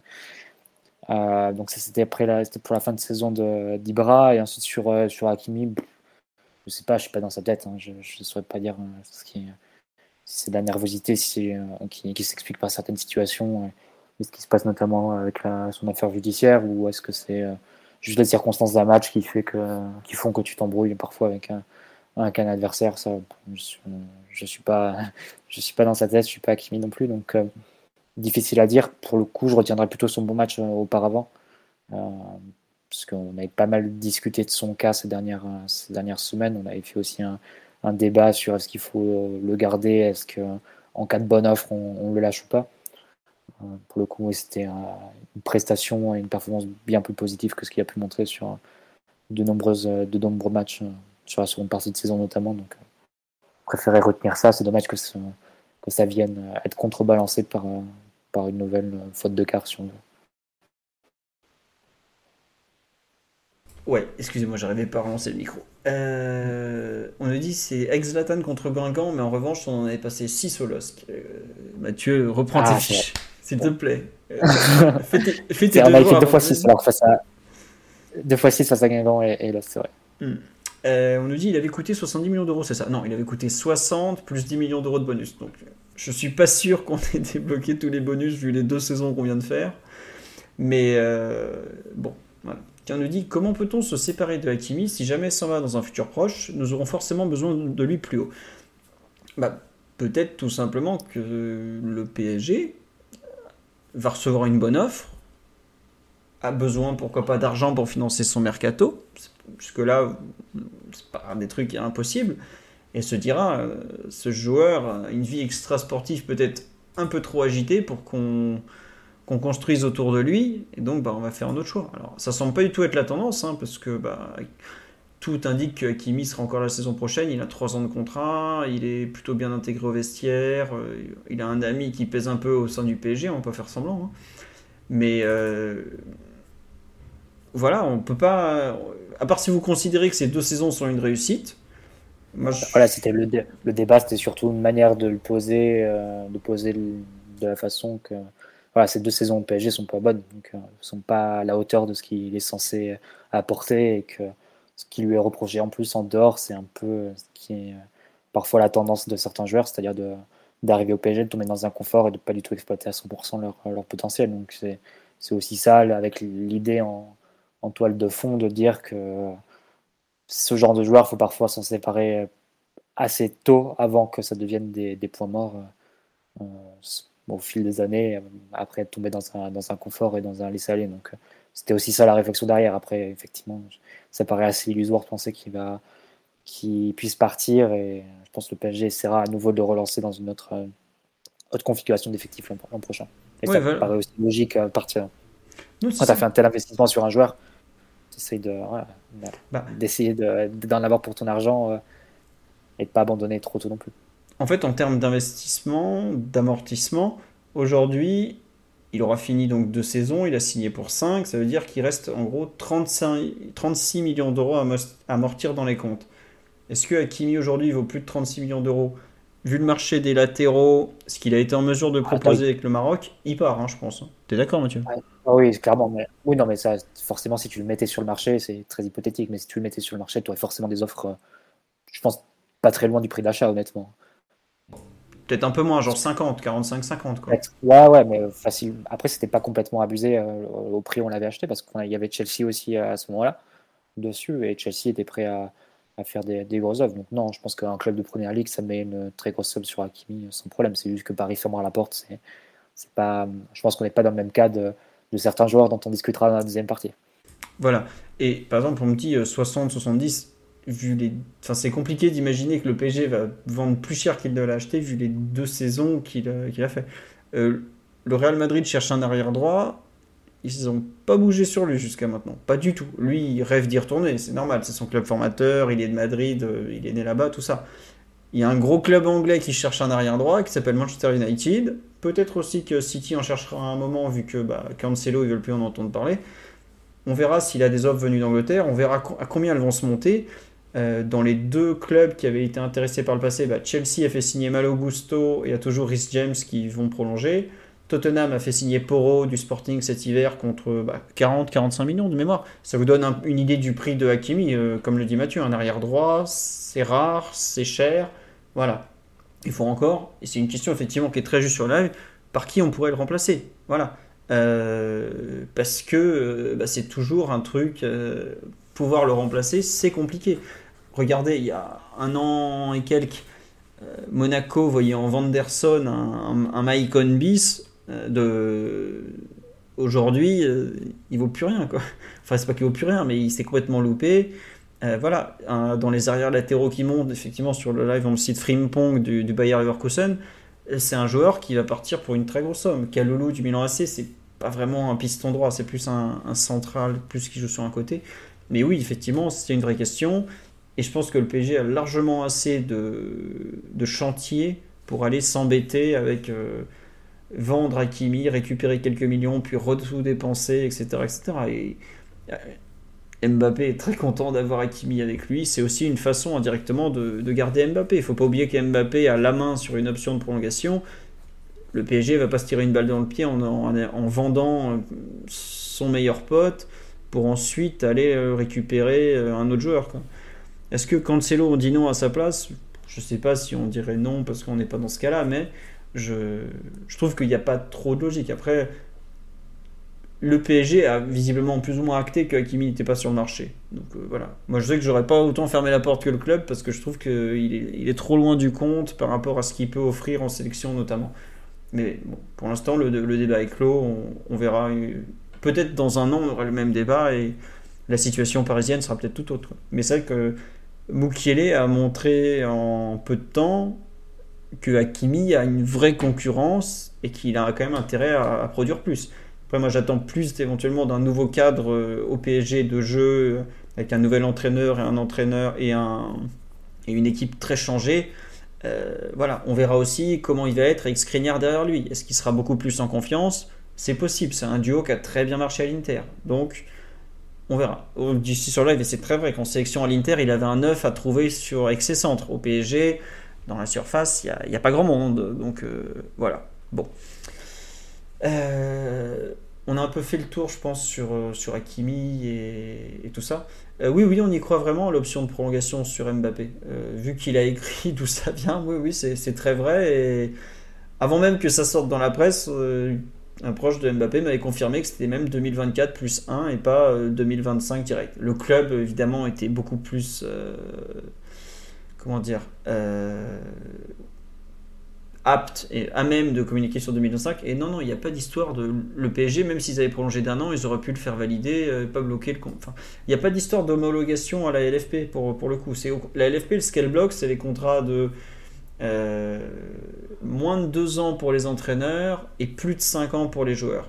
Mais oui, sur le, demi sur le maillot de Mbappé, quand il prolonge, c'était bien marqué 2025. Mais parce qu'ils ont compté l'option. Euh, ils avaient aussi, il y a eu d'autres fois où ils n'ont ils pas annoncé de façon très claire les options. Un exemple tout bête, quand Paredes a signé, il, a, il avait été annoncé signé pour 4 ans et demi. La cinquième année qui était cachée dans le contrat, qui a été levée par le joueur, il était, elle n'a jamais été officialisée par le club, elle n'a jamais été annoncée. Toutes les options sur les contrats de Neymar, par exemple, qui étaient à l'initiative du joueur, elles n'ont jamais été annoncées non plus. Donc, euh, la communication du club est ce qu'elle est, mais c'est pas forcément ce qui est déposé auprès de la ligue, le vrai contrat. C'est pour ça que l'option de Mbappé, oui, j'y crois. Et il me semble même que Mbappé l'a jamais démenti quand on lui a posé des, questions dessus en équipe de France ou en zone mixte. Donc il euh, n'y a pas de raison pour, pour une fois de, la remettre en question. Je reviens un peu sur PSG Ajaccio. Est-ce qu'il y a une autre perf individuelle sur laquelle vous voulez revenir, que ce soit euh, devant euh, Tiens, on nous dit, est-ce que les bonnes performances de Zaire Emery dans le couloir droit, c'est un possible avenir à la Valverde Camavinga avec un excentrage depuis le milieu vers l'aile. Non, non, c'est un joueur d'axe, il reviendra toujours dans l'axe. Camavinga, c'est pareil, c'est provisoire il reviendra un jour au milieu. Mais pour gagner du temps de jeu, c'est une bonne solution. Des, milieux comme ça qui font des piges sur le côté, il y en a beaucoup, il y en aura toujours eu. il, faut, il faut trouver 11 joueurs pour faire une équipe et en général, on met les 11 meilleurs. Donc c'est aussi une façon de faire de bonnes choses. Sur le, le match de samedi, Mathieu ou Omar, il y a un joueur euh, qui, qui mérite, selon vous, de d'avoir une petite un peu plus d'attention ou, ou pas vraiment? Bon les micros restent totalement fermés. Donc oui Omar? de jeu long de Ramos Sergio quand même. Ah. Il y, a eu, il y a eu quelques transversales et quelques passes à mi-distance euh, une classe certaine et très très bien sentie. Je note qu'Omar a, je note a mentionné deux joueurs dans le podcast et deux Espagnols. Donc, euh, je pense que les traditions se perdent. Qui va devoir vite corriger non, c'est parce que j'ai vraiment beaucoup aimé le but de Mbappé avec ce, ce jeu long, la profondeur, la volée avec pas beaucoup de temps pour se rajuster. C'est un but magnifique, vraiment. Enfin, le jeu long, c'est le défenseur qui lui remet euh, pile dans la course de Mbappé. Sinon, le... sinon elle, euh, elle allait pas sur. Euh, enfin, elle était interceptée, ça passe à Ramos. Non, parce que je, je, pense que Ramos va pour chercher l'espace en fait. Il va pas pour chercher ah non, mais oui, Mbappé en direct. Et ça, c'est plutôt, plutôt bien senti, je trouve. If you thought the only way to get a more defined jawline with natural looking results was through surgery, think again. Juvederm Volux XC is a non surgical injectable gel filler that improves moderate to severe loss of jawline definition and can help you achieve natural looking results with little downtime. Even better, this improved definition lasts up to one year with optimal treatment. No maintenance required. Improve jawline definition for a smooth, sculpted look with Juvederm Volux XC. For important safety information and to find a licensed specialist, visit juvederm.com. That's J U V E D E R M.com. Not for people with severe allergic reactions, allergies to lidocaine, or the proteins used in Juvederm. Common side effects include injection site redness, swelling, pain, tenderness, firmness, lumps, bumps, bruising, discoloration, or itching. There's a risk of unintentional injection into a blood vessel, which can cause vision abnormalities, blindness, stroke, temporary scabs, or scarring. Talk to a licensed specialist to find out if it's right for you.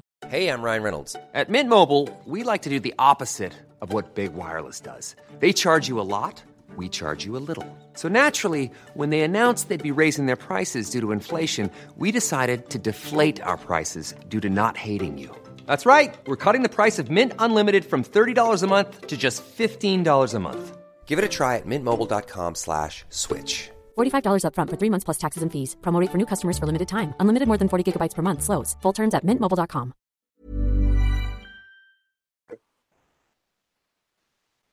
De- une passe de plus vers sa prolongation. Moi, je, je, je n'ai que ça à dire. Bah, là, il y a beaucoup d'articles en ce moment qui vont dans le sens de, de cette prolongation, de toute façon. Donc, Tiouragan cause de la fin au bar. Je, Je pense. je dois avouer que Sergio me, me fait douter. Je pense toujours qu'il est complètement cramé pour une défense à 4. Je ne vais pas mentir. Il y a les, le- la fumée qui sort des chaussettes. Mais à 3, comme ça, en libéraux, derrière, je, je, l'aime bien. Je, trouve qu'on retrouve un peu de sa relance alors qu'on l'avait pas du tout dans l'axe droit ou à 4 ou à 3. Mais là, comme ça, et même euh, ce qu'il fait vers Bernat sur le deuxième but, c'est pas mal. hein.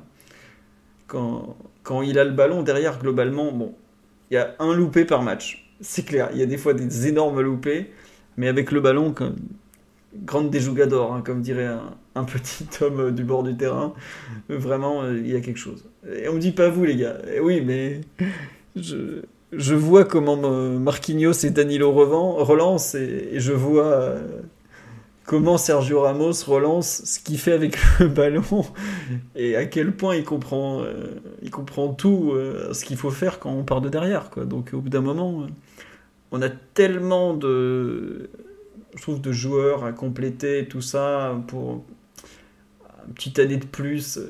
C'est vrai que le, surnom de Sergio Cramos est absolument extraordinaire, mais je, suis obligé de respecter son pied droit notamment et, sa capacité à, défendre sur les centres. Alors bon, euh, on nous dit voilà, même Cramé, il a un QI foot euh, plus élevé que tous les autres défenseurs. Oui, ça, crève les yeux qu'il n'a pas fait sa carrière par hasard. Ça c'est sûr. Après bon, on verra aussi est-ce que le PSG fait pas euh, fuiter cette possible prolongation pour qu'il se donne jusqu'à fond parce qu'on a, on a plus personne à faire jouer en défense, donc il faut, il faut quoi.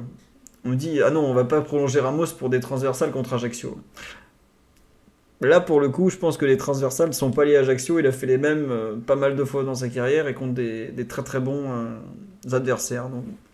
On verra. Mais c'est un des enjeux de la fin de saison et je pense que la blessure de, Kim Pembe, euh, les incertitudes autour de quelques autres lui, lui ouvrent une, une vraie porte. Voilà. Est-ce que vous voulez dire un mot sur le, bon match de Fabien Ruiz où on a tout dit quand on a dit qu'Ajaccio était totalement nul et, donc c'est pour ça qu'il était bon? On va considérer que ça a été ça. Je vous propose de passer. euh, ah non, est-ce que. pareil, il y a eu un petit mot sur live sur Bernat. Est-ce que Bernat a fait un bon match? Oui. Est-ce que c'est lié au fait que Ajaccio euh, a fait le même match que 3, donc tout le monde dans, une, dans un demi-terrain? Bon, on justifie comme ça le bon match de Bernat ou il y a vraiment quelque chose de mieux chez, chez Juanito? Je sais pas ce que, ce que vous en pensez. euh, J'arrive pas, enfin pour moi c'est trop lié à, la structure du match. J'arrive pas à me dire que de nouveau il est devenu un joueur, euh, peut-être pas performant, mais fiable. Je, je veux bien votre avis, euh, Mathieu, Omar, sur. Ça n'a pas l'air de vous inspirer beaucoup les, les matchs de Juan Bernat, je sais, mais bon. Je trouve. Oui, Mathieu. Bah, disons que la semaine dernière face à Troyes, il a quand même été en difficulté, donc euh, je ne sais Bah. pas si. Euh... Non, Notamment mais- plan défensif. Donc, euh, J'avoue que je, je l'avais trouvé pas. bon offensivement en fait la semaine dernière déjà. Je, je me surprends à me dire qu'il a retrouvé un peu du punch euh, balle au pied en fait. Ah oui, bah, dis donc, à la fin de saison, tu as complètement. Euh... Ah mais moi je suis, je suis là, positif. t'es- Ah, je, Tu le monde là. Là, je, vous, vous m'amenez le chéquier, je fais des chèques à tout le monde. allez. Non non je, je sais pas. euh, C'est pire que Nasser, là. Tu les, tu les aimes- tu les aimes trop, les joueurs. Ah bah il faut bien que quelqu'un soit là pour aimer tout le monde. hein, alors vas-y. Non non mais euh, évidemment que je, dès qu'il y a une demi-ouverture, je je l'envoie ailleurs. hein. mais je sais pas, j'ai pas envie de m'acharner sur lui en cette fin de saison. Donc euh, bon. Sur le live, ils sont tous comme toi, Mathieu. Il y a pas, il y en a pas un qui le sauve. hein. Jean Bernard et sa coupe au bol, bah. ses jambes de teckel. Attends qu'Omar prenne la parole maintenant.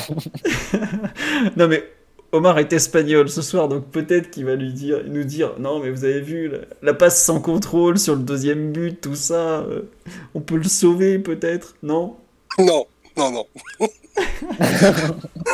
non, non, absolument pas.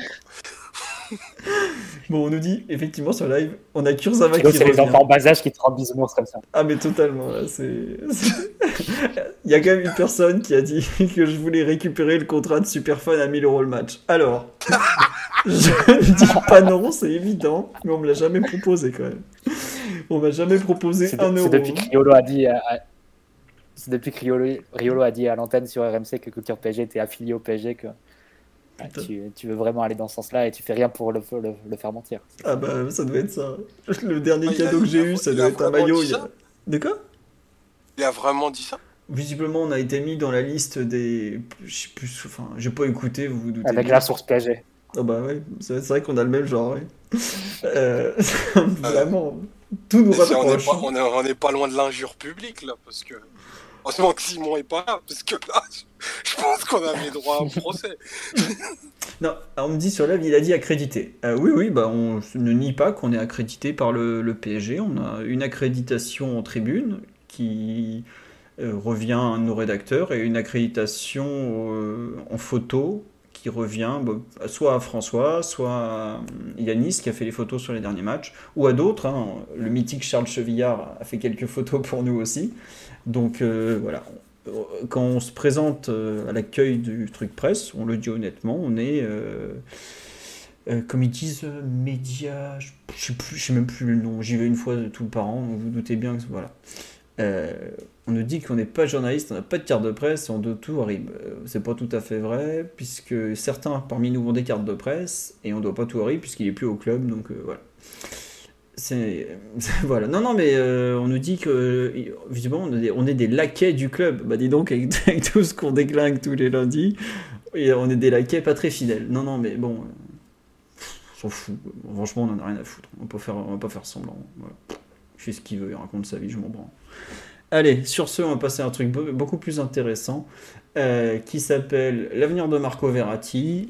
Euh, donc, Marco Verratti a 31 ans. Non, 30 ans. Il, est de 92, mais il est de novembre 92. Donc il aura 31 ans en fin de saison.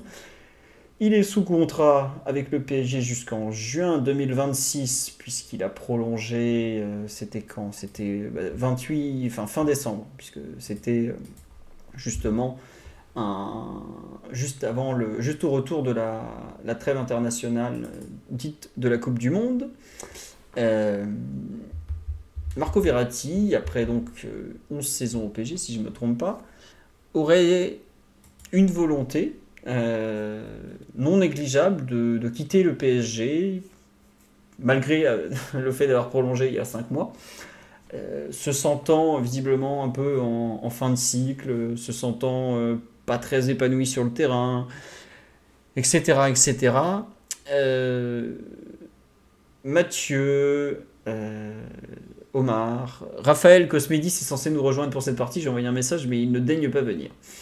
Euh, Est-ce que c'est réel le départ de Verratti? En tout cas, ses envies semblent bien réelles, euh, aux grandes dames de nombreuses personnes, côté parisien évidemment. Même, euh, chez d'autres, j'ai vu d'autres supporters d'autres clubs dire oh, ça serait dommage pour la Ligue 1 quand même, parce que c'est, même s'il est un peu insupportable par moment, ça reste quand même un des joueurs super cool à affronter dans la saison. Mathieu Omar, est-ce que vous trouvez un peu cette envie de, voir autre chose de Verratti euh, légitime? Mathieu me dit italien et parisien, le talent d'un magicien, qui était un chant qui a été chanté euh, quelques fois avant d'être arrêté à l'été 2017 quand euh, Verratti a voulu rejoindre le Barça. Est-ce que c'est lié aux protestations du CUP? Non, non, il y avait déjà des rumeurs de volonté de départ avant le CUP. Peut-être que ça n'a pas aidé, hein, c'est probable, mais en tout cas, je pense que c'est un peu antérieur. Euh, Mathieu Omar, on, en avait parlé un peu du, de la méforme de Verratti en, il y a quelques semaines où moi je pensais que c'était physique. Il y a des gens sur live qui me disaient, mais peut-être que. Ou je sais plus, c'est l'un de vous deux qui avait dit, mais peut-être qu'il en a juste marre de jouer avec ces joueurs-là, qu'il en a marre de jouer pour cette équipe qui n'est pas une équipe. Il semblerait que finalement ce soit donc plutôt cette version que l'éventuel pépin physique, même si on a encore une fois parlé de, de 4 kilos en trop, euh, ou je ne sais quel, euh, truc. Ouais, Mathieu? Ouais, euh, on avait, c'était nous qui avions soulevé la thèse de, l'usure. On, on, avait comparé avec nos situations en disant que 11 ans au PSG c'est beaucoup et que plus de 11 ans à les supporter c'est encore plus et que ça fait, c'est pas bon pour la, santé mentale de, chacun. Mais ouais, c'est clair que c'était sans doute à, prévoir et ça se voyait de toute façon. Mais bon, du coup, ça va être à mon tour d'être euh, d'être mielleux et sentimental. pas pour Juan Bernat, mais plus pour Verratti. Euh, c'est vrai que ce serait un. c'est vrai que ce serait un, crève-cœur, hein. ce serait un déchirement s'il devait. Euh, ouais, je pense à ce point, s'il devait, devait partir cet été. moi, je le dis, hein, c'est mon joueur préféré, donc je voudrais le garder jusqu'au bout, hein, au, PSG. après, c'est compliqué parce que d'un côté, tu as le côté émotionnel, sentimental qui est, je pense, assez fort et je pense qu'il reste très fort chez beaucoup de, de, supporters. C'est un peu le lien en plus, euh, c'est un peu le fil conducteur de tout le projet en fait, depuis l'arrachat Verratti, puisqu'il est arrivé seulement un an après.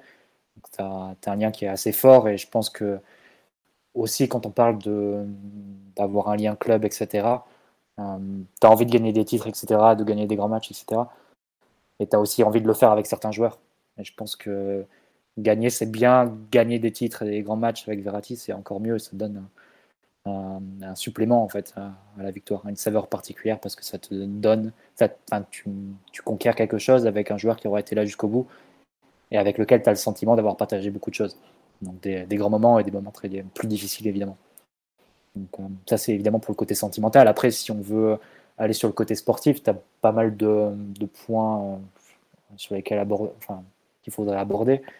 Mais là, effectivement, ça suppose d'être, d'être assez froid et, réaliste.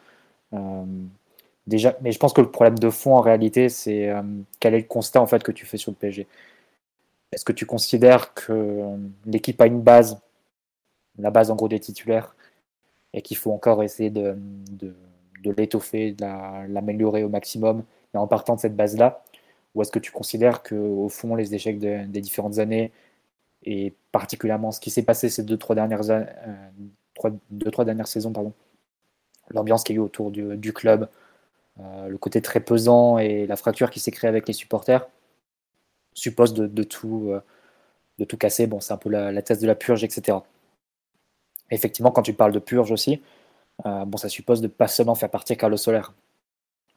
Ça suppose aussi de faire partir des, cadres des joueurs qui ont été là pendant certaines années donc euh, c'est un peu tout, euh, tout, le dilemme ou tout l'affrontement, je pense, entre différentes gradations en fait, de changements que tu comptes, euh, que tu espères voir au PSG.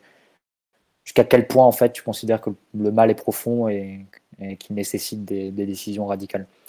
Donc c'est un peu, je pense, là le, débat autour de, de, Verratti, avec le risque évidemment de, de scier la branche sur laquelle on est assis. Hein. C'est-à-dire que tu penses que certains problèmes sont tellement enracinés qui, nécessite de, prendre des décisions radicales, de faire partir de certains joueurs, avant de te rendre compte que ces joueurs-là étaient peut-être pas forcément des, problèmes, du moins pas dans une si grande mesure que ça.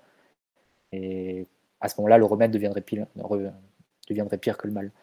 Donc c'est un, peu, un peu ça la question. Et d'un autre côté, tu as aussi euh, la figure de Luis Campos qui, doit créer une nouvelle équipe avec un objectif de ramener la masse salariale à 70% du chiffre d'affaires du club dans les deux ans, parce que c'est les paramètres de l'UFA, et qui semble avoir pour idée de porter à bien ou mener à bien ce, projet de, renouvellement tout en assainissant certains, contrats et certaines situations dans, l'effectif. Donc, euh, Verratti vient un peu comme, comme victime collatérale de ce projet-là aussi. Après, il y a sans doute des, euh, des points à soulever, c'est-à-dire que tu as des joueurs pour lesquels le PSG, enfin, que le PSG voudra transférer coûte que coûte cet été, mais c'est un peu différent d'être un joueur pour lequel le PSG, enfin, pour lequel le PSG accepterait des offres. D'un côté, tu es sur la liste des transferts, tu fais plus du tout partie du projet, on veut absolument t'évacuer. Je pense que c'est le cas de certains joueurs. Euh, Brésiliens. Voilà, c'est sans doute la, différence entre Neymar et, Verratti, j'imagine, dans les deux cas.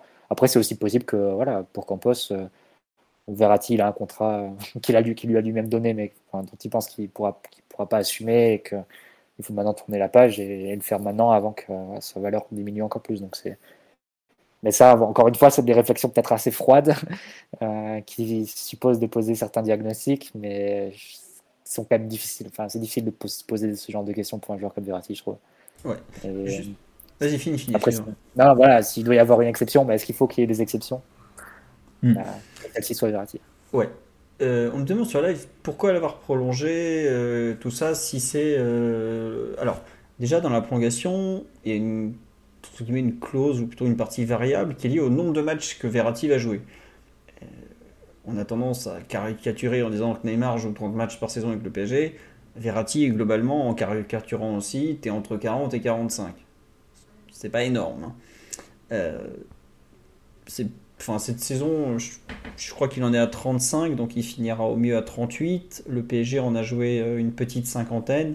Bon, sachant que lui, il n'a pas joué la Coupe du Monde, c'est pas, pas monstrueux non plus. Globalement, il a deux tiers de disponibilité sur. Peut-être un peu plus, mais bon.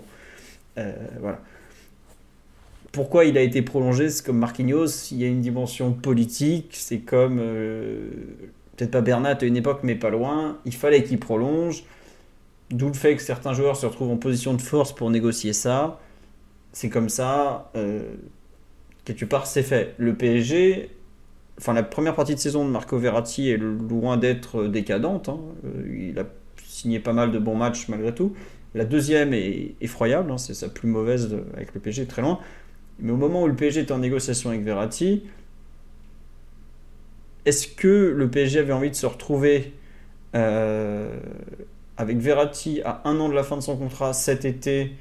Et par exemple, si à ce moment-là Verratti met le couteau sous la gorge, genre je veux partir, bah, es en position de faiblesse en fait. Donc, ça explique peut-être aussi pourquoi il y a cette prolongation malgré l'envie de départ quelques mois après. Voilà pour ça, un peu. C'est vrai que je suis d'accord que prolonger pour partir juste après, ça n'a aucun sens. Si vous voulez, euh, le Ritsana, il avait prolongé 3 mois ou même 2 mois avant de partir de mémoire. Fabrice Surez, pareil. Donc, c'est pas les exemples de joueurs qui prolongent puis qui, qui s'en vont qui manquent, vraiment. Euh, mais bon, c'est quoi? Voilà, on me dit à combien ça part un Verratti version 2023 C'est toujours pareil, c'est le marché. Moi, je pense que ça part pas à plus de 30 millions d'euros, par exemple parce que bah, il a 30 ans, bientôt 31, qui joue depuis, il joue en professionnel depuis qu'il a 16 ans. C'est un joueur qui est quand même euh, très prompt à se blesser. C'est un joueur assez particulier quand même euh, parce que bah il est pas très grand, il a besoin d'être protégé un peu physiquement par d'autres joueurs autour de lui. Quand je dis protégé, c'est bah, il va pas gagner un duel de la tête. C'est comme ça, c'est tout. Euh, bon mais faut pas. On me dit des 45. Non, quelque part, il y avait un peu le, même genre de, débat autour de, de Matuidi.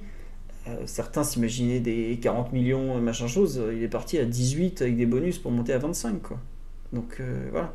Euh, Verratti, il faut pas s'imaginer un prix de transfert très élevé. Il a, comme je dis, il va sur ses 31 ans. Tout le monde sait qu'il a une hygiène de vie qui est pas celle d'un joueur qui va aller forcément avec ses meilleures années avec l'âge, au contraire. Il a eu pas mal de blessures. Sur là, on va reparler de sa pubalgie en 2016, mais il a régulièrement les adducteurs ou les, ou les ischios qui sifflent. Il est un peu fragile. Il a eu blessure à la hanche l'an passé. Il prend quand même pas mal de coups avec son jeu. c'est pas un joueur forcément qui va être très sollicité par les clubs anglais, donc le prix va pas forcément s'envoler. Regardez les noms qui sont sortis Inter, Juve, Real Madrid pour Ancelotti, donc c'est un cas un peu particulier. C'est pas des clubs qui ont forcément des gros moyens.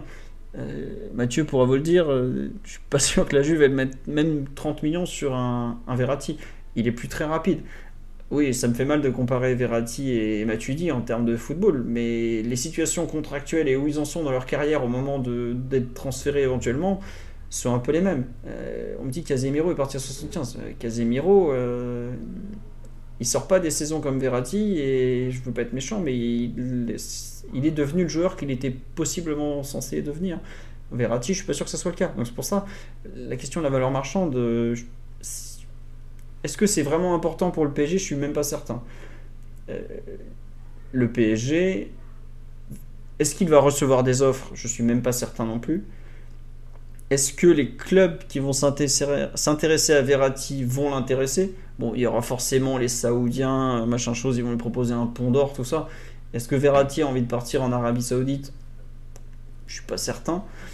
Mais euh, il y a quand même une question importante, ça va être celle du salaire, parce que vouloir partir ou envisager de partir, parce que c'est quand même, je trouve que c'est pas pareil, vouloir partir et envisager de partir. Euh, qu'est-ce qu'on va lui proposer?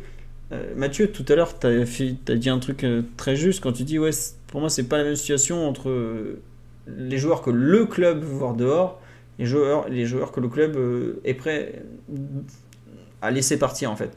Pour moi, Verratti est typiquement de ces joueurs où bah, on ferme pas totalement la porte, au moins quelques personnes au club, parce que je suis pas certain qu'un Nasser Khelafi qui tient énormément à un joueur comme lui, quand il faudra dire bon bah il peut partir, bah, là on va vraiment ouvrir la porte. Euh, c'est un départ comme Mathieu qui me ferait très mal. C'est à peu près le, seul joueur de l'effectif pour lequel j'ai une, une, réelle affection, je pense. Peut-être un peu Nuno et encore. Les autres m'émeuvent pas beaucoup. Mais je comprends pourquoi le joueur en a marre, honnêtement. 11 ans euh, et voir que bah, les choses s'améliorent pas, voire ne vont pas dans le bon sens. Mais ça me fait un peu mal quand même de, de me dire que même lui qui a refusé, enfin, pour lequel on a refusé tout, et, euh, a envie de se barrer. Quoi. Je pense que ça ça en dit un peu long sur à quel point le PSG a besoin de de changement euh, un peu en profondeur, comme tu disais Mathieu. Parce que dégoûter le peut-être le plus parisien de l'effectif avec Kim Pembe, c'est pas rien quand même. C'est qu'il y a vraiment un truc qui va pas. Quoi. Ouais. Après, on veut se séparer de certains joueurs qui font partie de ses proches, hein, que ce soit Messi ou Neymar. C'est vrai. Euh, dans l'effectif, c'est. Enfin, après, aussi, ça va prendre en compte. Mais c'est aussi hein, le seul joueur de l'effectif qui, qui peut parler avec tout le monde, quoi parce que bah, déjà il parle français, parce qu'il est proche de tous, parce qu'il fait plus ou moins l'unanimité d'un point de vue footballistique. Il y en a, il y en a très très peu dans, dans l'effectif qui sont dans ce cas-là. Donc, euh, Omar et, Raphaël, un peu sur les, les envies de Verratti d'aller voir ailleurs. Vous... Bonsoir Raphaël déjà, qui normalement est là. Monsieur Cosminis. Oui, bonsoir, bonsoir messieurs. Monsieur Raphaël Cosminis de Coparena, l'équipe. C'est tout? Ou euh, Ouais, toujours du Red Star. Hein. Et, et, entraîneur chez les jeunes du Red Star. Euh, ton avis un peu sur cette volonté de. Enfin, cette, cette envie plutôt de, de Verratti d'éventuellement quitter le PSG, tu la comprends toi? Euh, Je, la comprends et ça, m'attriste parce que j'ai l'impression que c'est pas mal lié au, virage médiatique qui a été pris le concernant.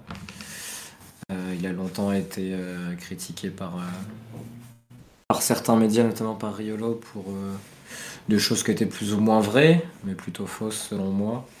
Et puis le vent a pas mal tourné en 2023 avec sa deuxième partie de saison, il est vrai, historiquement faible parce qu'il avait toujours été régulier quand il était sur le terrain.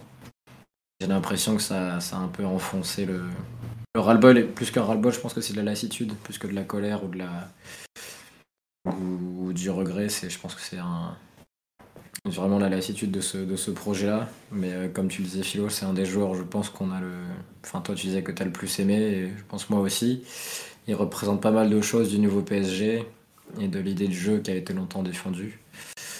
et puis en Ligue des Champions, ça a été très régulièrement un des joueurs les, plus performants, même s'il a été trop souvent blessé. ouais, non, ça, met un coup, mais, mais je pense que c'est le, c'est le moment pour lui plus que pour le club parce que ce sera pas facile de le remplacer, même si son niveau a diminué ces derniers mois. Mais par contre, par rapport à tout ce qu'il a fait au club et tout le temps qu'il a passé, je pense que c'est pas un joueur que tu dois bloquer euh, à ce moment-là de sa carrière. Surtout euh, si c'est l'occasion de, de, relancer quelque chose de différent. Tu, estimes qu'il a mérité sa liberté et qu'il peut donc quitter le, la prison Saint-Germain Service rendu comme, euh, comme l'avait fait Patrick Kluivert qui avait bien bossé et que le PSG a laissé partir de manière justifiée. Tiens Patrick, ton vélo est dehors, tu peux rentrer chez toi, il n'y a pas de problème.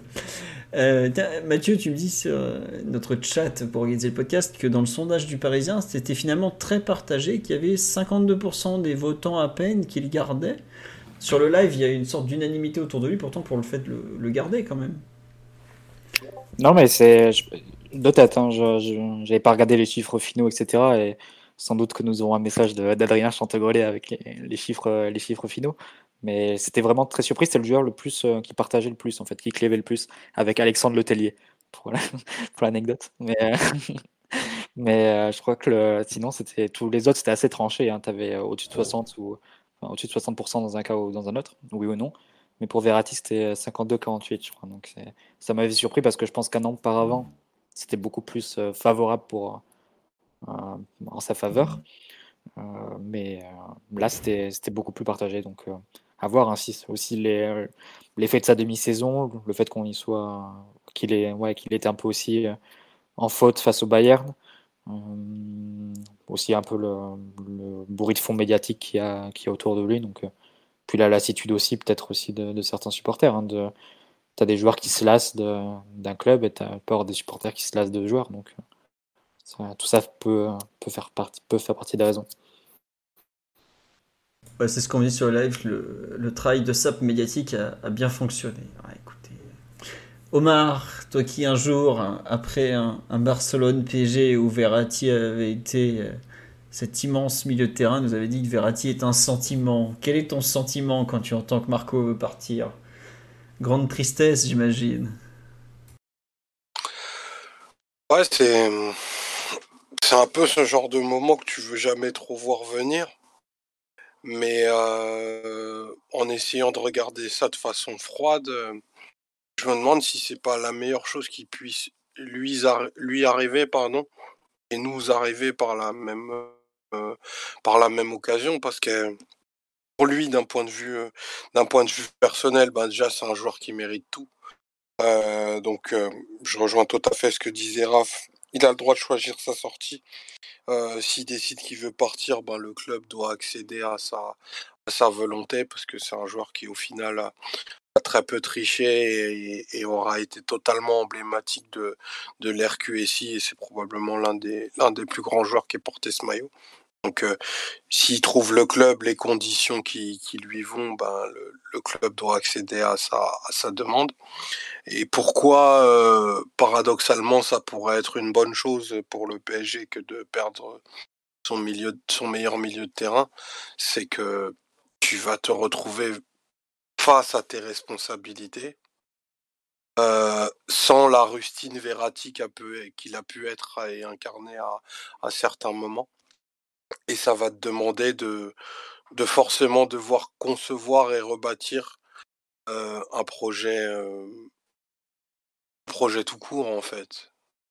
Tu pourras pas, tu pourras pas te dire que c'est juste la juxtaposition euh, joueurs bons, grands, immenses, voire certains qui vont donner du, du résultat, mais tu vas devoir bah, ordonner, les choses de façon très très différente, aller chercher des profils au milieu qui n'existent pas dans, l'effectif actuel pour pouvoir construire euh, quelque chose de, quelque chose de neuf. Et, lorsqu'on avait ces discussions-là, euh, il y, a quelques semaines, moi j'appelais de mes voeux qu'il y ait le départ d'un joueur historique parce qu'il faut, il faut revitaliser le projet ça doit passer aussi par de nouvelles, euh, nouvelles incarnations sportives, médiatiques, tout ce que tu veux. Mais, euh, mais moi, je vois plutôt, aussi paradoxal que ce soit, parce que ben, vraiment, Verratti, c'est un joueur qui m'a qui m'a traumatisé et, et, je pense qu'on n'est même pas allé au bout de ce qu'on aurait pu obtenir avec ce choix-là. Il incarne quelque chose qui est qui est très parisien et j'ai pas de doute qu'il reviendra au club de dans le futur.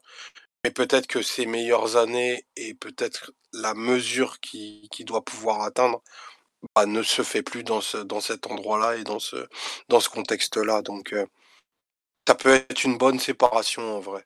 Et le timing me paraît pas trop, pas trop dégueulasse parce que il est pas trop, à mon sens, pas trop cramé pour aller dans un autre projet.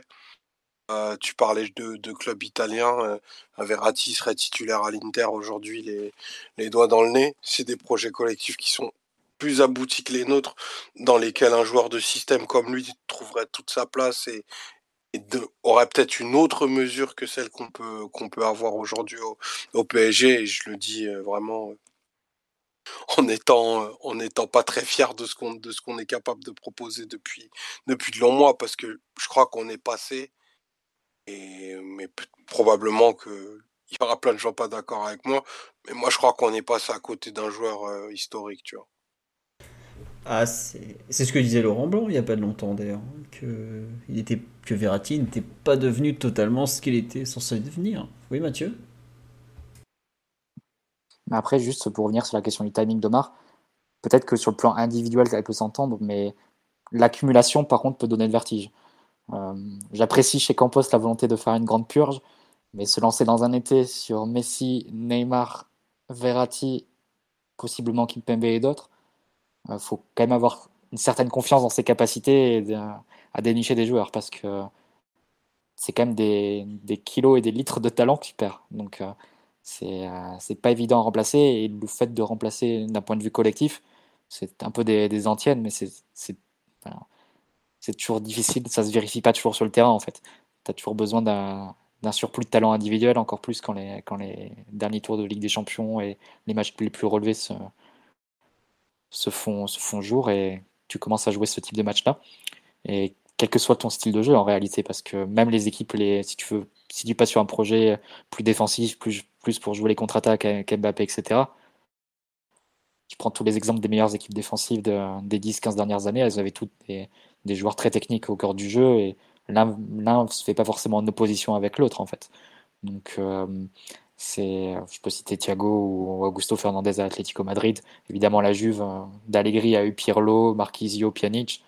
Euh, pour monter à l'Inter de Mourinho avec Ambiaso Mota au cœur du jeu. Donc c'était pas forcément, même pour ça, ça c'est pas forcément en opposition. Donc euh, c'est vrai que c'est se séparer d'un joueur comme ça, d'un point de vue sportif, je le fait de, de, vraiment marquer la rupture du projet, de repartir sur complètement autre chose, de aussi redéfinir la, la salariale, de repartir sur des joueurs plus jeunes qui vont peut-être pas avoir les mauvaises habitudes ou les excès de, la génération précédente et qui sont pas non plus traumatisés ou marqués par les, par les éliminations précédentes, ça peut s'entendre aussi.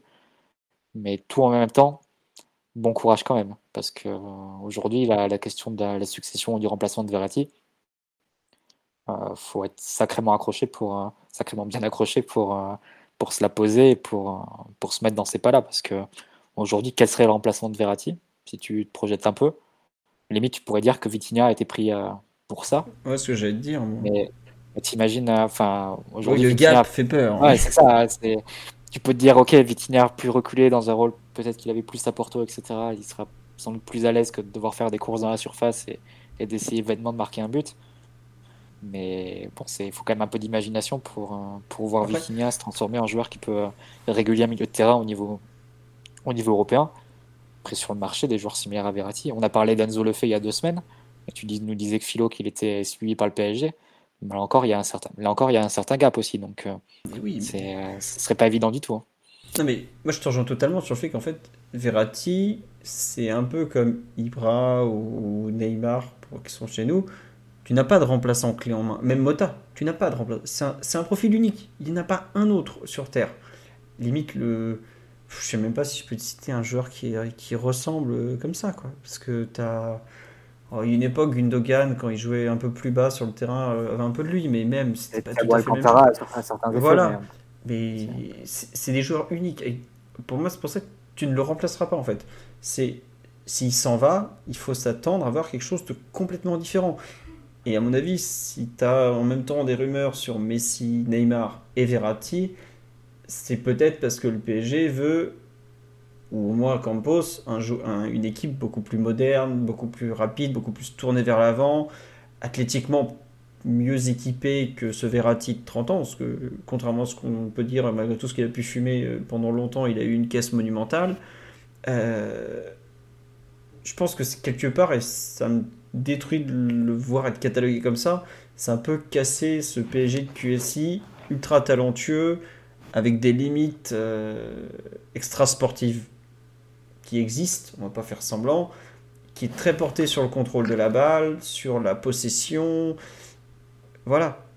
Mais c'est vrai que s'imaginer sans lui et sans deux ou trois autres, t'as l'impression que tu, que tu, sautes dans le vide. Euh, Raphaël, coupe ton micro, s'il te plaît. On est content d'entendre le bruit de la rue, mais quand même. Euh, ah, pardon, excusez-moi. Il n'y a pas de souci. Voilà. Et c'est pour ça, là, on vient de finir le sondage sur le live que j'avais lancé. Il y a quand même que 65% des gens qui ont voté qui le gardent, par exemple. Alors, euh, on y a une 25 votants, je crois, 23 votants, donc c'est pas monstrueux mais ça donne une tendance, c'est qu'il y a quand même un tiers, même plus d'un tiers, qui est prêt à se séparer d'un joueur historique du PSG, parce que Verratti est un des joueurs historiques du PSG, rien qu'en termes de match joué, il est historique. Mais c'est terrible parce que c'est, comme je disais, c'est un joueur que j'adore, mais je comprends un peu la position du club, parce que euh, il y a la masse salariale qui va être surveillée, et je, je crois que vous vous rendez pas compte à quel point c'est un énorme souci pour le PSG actuellement. Il y a le côté euh, fin un peu de, la guignolade en dehors des terrains. J'adore Verratti, mais c'est pas le plus sérieux en dehors, on va pas faire semblant. Euh, il y a un côté équipe plus moderne. Est-ce que Verratti est un joueur moderne? Je suis pas totalement persuadé, par exemple. Est-ce que c'est un joueur qui est capable de jouer un jeu rapide? Euh, J'en suis pas totalement certain. Où il est très fort, c'est dans le contrôle. C'est pas forcément dans la transition rapide. Après, il a un gelon qui lui permet de jouer rapidement s'il le faut.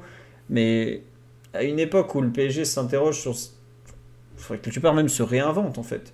Parce que euh, c'est un peu une, un changement, un changement d'approche. On a toujours, depuis l'arrivée de QSI, on est un PSG latin, basé sur un football technique, de possession, un football plus même euh, espagnol euh, que, que vraiment français, même si est-ce qu'il y a un football français, c'est un grand débat.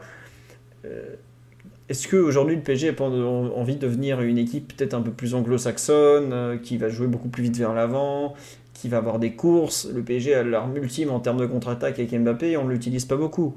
Euh, voilà, on est un PSG émotionnel, comme on dit sur le live. Voilà. Je suis pas certain que le, le, PSG souhaite continuer dans cette voie. Et effectivement, Verratti, malheureusement pour lui, représente aussi un peu cet ancien PSG qui est une équipe euh, qui ne joue pas comme ça, tout simplement. Après, euh, de tous ceux que j'ai cités, il me paraît être quand même le plus à même à s'adapter parce qu'on l'a vu jouer des footballs très différents avec Ancelotti, euh, Mancini, Blanc, même Emery, Tourelle. Donc, je, ne le mets pas dehors et je ne suis pas non plus totalement certain que tout le monde au sein du club lui ouvrira la porte d'un départ.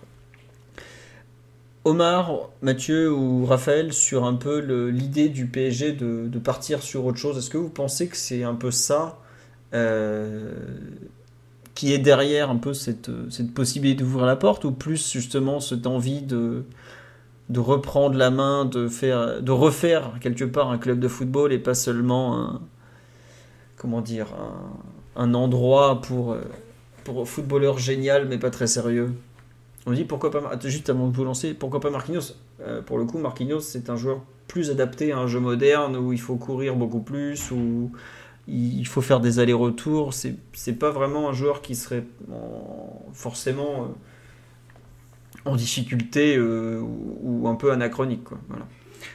Donc, ouais, sur l'idée du club, un peu, vous, qui est un peu le second thème, je sais pas. bah, tiens, Raphaël, on t'a pas trop entendu sur ça. Qu'est-ce que tu en penses du PSG Qu'est-ce que j'en pense du PSG C'est une ouais, question. non, non, mais qu'est-ce, qu'est-ce que tu penses un peu de la position du PSG Est-ce que, qui serait, contrairement aux années précédentes, parce que ça a toujours été le joueur qui était intouchable, euh, est-ce que tu imagines justement que la volonté parisienne est peut-être plus liée à un changement de style de jeu ou plus liée à une volonté de, de resserrer les vis et tout ça? Non, je, pense que c'est surtout qu'ils ils savent plus trop, quoi- plus trop quoi proposer à des joueurs euh, de cette génération-là, de ce profil-là, qui ont connu, euh, connu un peu tout. Euh, et je pense qu'ils savent que ces joueurs-là les considèrent pas forcément les dirigeants actuels et les nouveaux qui sont arrivés il n'y a pas très longtemps comme des gens crédibles, vu ce qui s'est passé.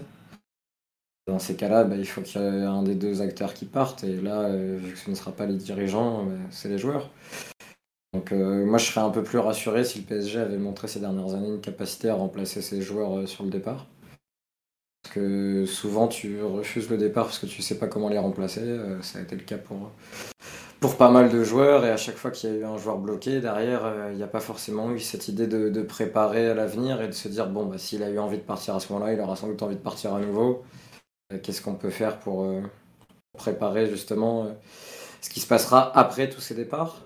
Et moi, j'avoue que ça me ça m'inquiète pas, mais je pense qu'il faut accepter que le PSG va redevenir une équipe euh, du haut de la Ligue 1, mais une équipe un peu plus normale, parce qu'à moins d'avoir des idées de recrutement ou, ou un budget incroyable ou un discours très fort, euh, je vois pas comment ils pourront remplacer des joueurs comme euh, Verratti ou comme Neymar par exemple, euh, en tout cas des joueurs d'avoir des joueurs du même niveau. Alors après en termes de performance et de sérieux ça pourrait être très différent. Des joueurs incapables d'atteindre le même niveau, je vois pas comment ce sera possible.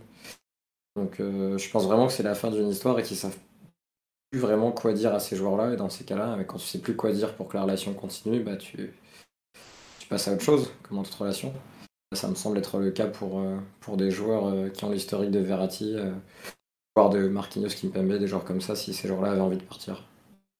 D'accord. Ah, c'est intéressant ce que tu dis sur. euh, on- on sait plus quoi leur dire. Euh, Omar, Mathieu, vous, partagez l'analyse de Raphaël sur. euh, sur comment dirais-je Sur ce.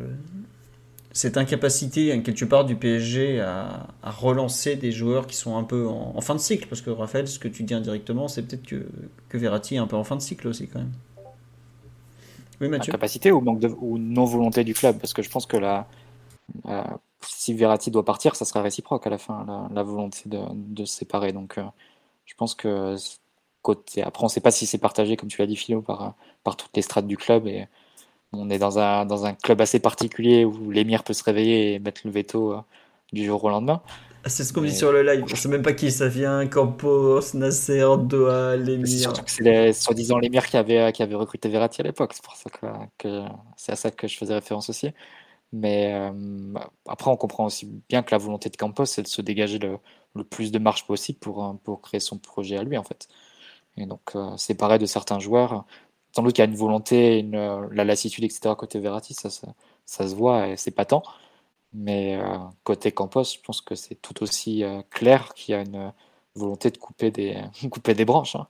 de carrément couper l'arbre et, de replanter. hein. Donc, c'est, qu'il y a assez peu au final de, joueurs qui, euh, qui échappent à cette logique-là. Si tu prends les plus gros salaires du PSG, si on parle de, Neymar, Messi, Verratti, Kimpembe, euh, tu parles de peut-être des 4 des 8-9 plus gros salaires du PSG. Euh, dont 4 qui sont, enfin 3 qui sont au-dessus de 10 millions d'euros net par an. Et il t'en reste, ça, te fait quand même pas mal de marge qui, qui serait, qui serait dégagée du coup pour, un- pour un- quelqu'un comme Campos qui, qui veut jouer sa partie de, de football manager, etc. Ça peut être assez tentant. Après, il faut quand même avoir une sacrée confiance en ses capacités pour, euh, pour se dire que je replace tout ça en un mercato et je garde une équipe qui garde le même niveau de compétitivité malgré tous ces départs. Ça, c'est, euh, ça paraît quand même, un- d'un point de vue du supporter en tout cas, ça paraît un saut dans l'inconnu assez, euh, assez fou. hein, mais après, pourquoi pas hein. Peut-être qu'on se retrouve avec une équipe qui a moins de talent et, et qui peut fonctionner un peu différemment. Ah, Si c'est tu ce qu'on prends dit des sur le live? Excuse-moi, je t'ai coupé. Bah, Ce qu'on dit sur c'est très théorique, mais Ouais. Moins de talent, mais plus fiable et peut-être plus régulier. Quoi. tu as toujours du talent dans les équipes qui vont assez loin en Ligue des Champions. À la rigueur, je trouverai un seul contre-exemple, et peut-être que Raphaël me, dé- me démentira, mais le Liverpool de Klopp a bien fonctionné sans vrai talent au milieu de terrain. Tu joues avec Anderson, Wijnaldum, Milner. Fabinho, quand il gagne aussi. Ouais, même si c'est vrai que Fabinho a amené pas mal de choses. euh, Mais oui, c'était un milieu plus fonctionnel que talentueux. Mais sinon, tous les autres, tous les autres c'est des, des gros contre-exemples. hein. Même des équipes qui sont là que pour euh, faire un, tour de piste et qui, qui font vraiment euh, un one-shot, qui vont en demi-finale ou finale des Champions, c'est toutes des équipes qui ont des, des joueurs assez créatifs à certains postes clés. Donc, euh, se séparer de tout ça, Il faut être assez sûr de son coup derrière. Est-ce que tu as envie de laisser cette marge à Campos alors qu'il s'est planté sur à peu près tout ce sur quoi il était possible de se planter sur un an? Enfin, tu fais beaucoup confiance à sa réputation et sur le fait qu'il ait pu construire des équipes dans des contextes euh, différents et à des époques antérieures. Euh, bon, à voir, hein, mais à voir aussi si au club ça, le suivra à fond dans cette voie. Ouais, c'est ça m'a fait marrer quand tu demandais est-ce qu'il se pense capable. À lui, je pense qu'il s'en pense capable, ça, il n'y a aucun doute. Après, est-ce qu'il en est capable? Je suis un peu moins certain, même si je pense que son travail de fond était nécessaire et que tout n'est pas à jeter, mais c'est compliqué. Après, on parle beaucoup sur live du, successeur. Pour moi, je pense qu'il voit vraiment en Vitinha ce, ce milieu reculé capable d'organiser avec. Euh, certaines capacités à, sortir le ballon, tout ça, qui serait un peu la suite. Et c'est enfin, une réflexion que je me faisais il y a quelques semaines, c'est-à-dire que c'était impossible de jouer avec Vitinha et Verratti dans la même équipe. Euh, ça paraît fou d'imaginer Vitinha en successeur de Verratti vu sa première saison, mais quelque part, euh, c'est il y a aussi Warren et Remry qui sera en... qui sera dans l'équation. Enfin, faut se mouiller la quand même. Oui, je, non, mais je. Enfin, j'étais. Déjà au mois d'août, je faisais partie de ceux qui n'étaient pas très convaincus par Vitinha, donc c'est pas à moi qu'il faut le dire. Hein, ah, non, repose la question, refais le sondage, refais le sondage sur, ton, sur le, chat de Twitch en disant euh, est-ce que vous gardez Verratti si le remplaçant c'est Vitinha et, et Zaire Emery? Non, mais après, pour moi, tu vois, justement, Verratti, tu peux pas le remplacer. Parce que ça sera un remplacement plus global avec une équipe plus. différemment pensée, en fait, voilà. Aujourd'hui, tu penses ton équipe autour de bah, Verratti. Au milieu, tu penses ton équipe à partir de Verratti. Tu enlèves cette pièce, comme dit Omar, tu as peut-être euh, une équipe très différente. Tu as forcément une équipe très différente. Tu, enfin, toi, tu le vois Verratti aussi bien avec l'Italie qu'avec euh, le PSG. Tu sais que les deux équipes ne peuvent pas exister de la même façon sans lui. Donc, euh, voilà, on me dit remettez les clés du milieu à Paredes. Non mais donc il y aura Campos, Mbappé et quelques autres PSG. Paredes n'aura pas les clés du milieu. Au mieux, il a les clés du bungalow, du loft, mais il aura rien de plus. Faut l'oublier. Donc euh, voilà. Mais il n'est pas remplaçable dans l'état. Donc euh, me demande effectivement comment le, le, PSG compte faire. Pour moi, ils vont reprendre une partie des qualités de Verratti que Vitinha est en mesure d'exprimer. Une partie, j'ai bien dit et le reste, eh ben, ils feront différemment. Euh, tu tu peux pas remplacer tout le temps poste pour poste par un mec de même profil, donc tu fais, tu fais différemment. Après, je suis d'accord avec vous, ça fait peur, surtout pour un club qui envisageait la Ligue des Champions, euh, de, de, passer de Verratti à cet inconnu. Quoi. Euh, Ryan tu, tu, es là ou tu n'es pas là? Parce que Ryan nous a rejoint en cours de podcast sur, sur le Twitch, sur le Discord. Oui, tu es là, Ryan? Ça va et toi? Oui, très bien. On veut bien ton avis d'observateur externe sur est-ce que c'est le. Omar n'est pas totalement contre le fait de laisser partir Verratti, peut-être même que c'est le bon moment. Euh, qu'est-ce que tu en penses, toi qui, donc, Pour ceux qui ne le savent pas, Ryan supporte le Real Madrid et pas du tout le PSG le Real Madrid qui va faire signer Modric jusqu'à 85, 85 ans à peu près, qui n'hésite pas à prolonger des certains vieux, un peu jusqu'à l'usure. Ton avis un peu sur ce, ce cas Verratti?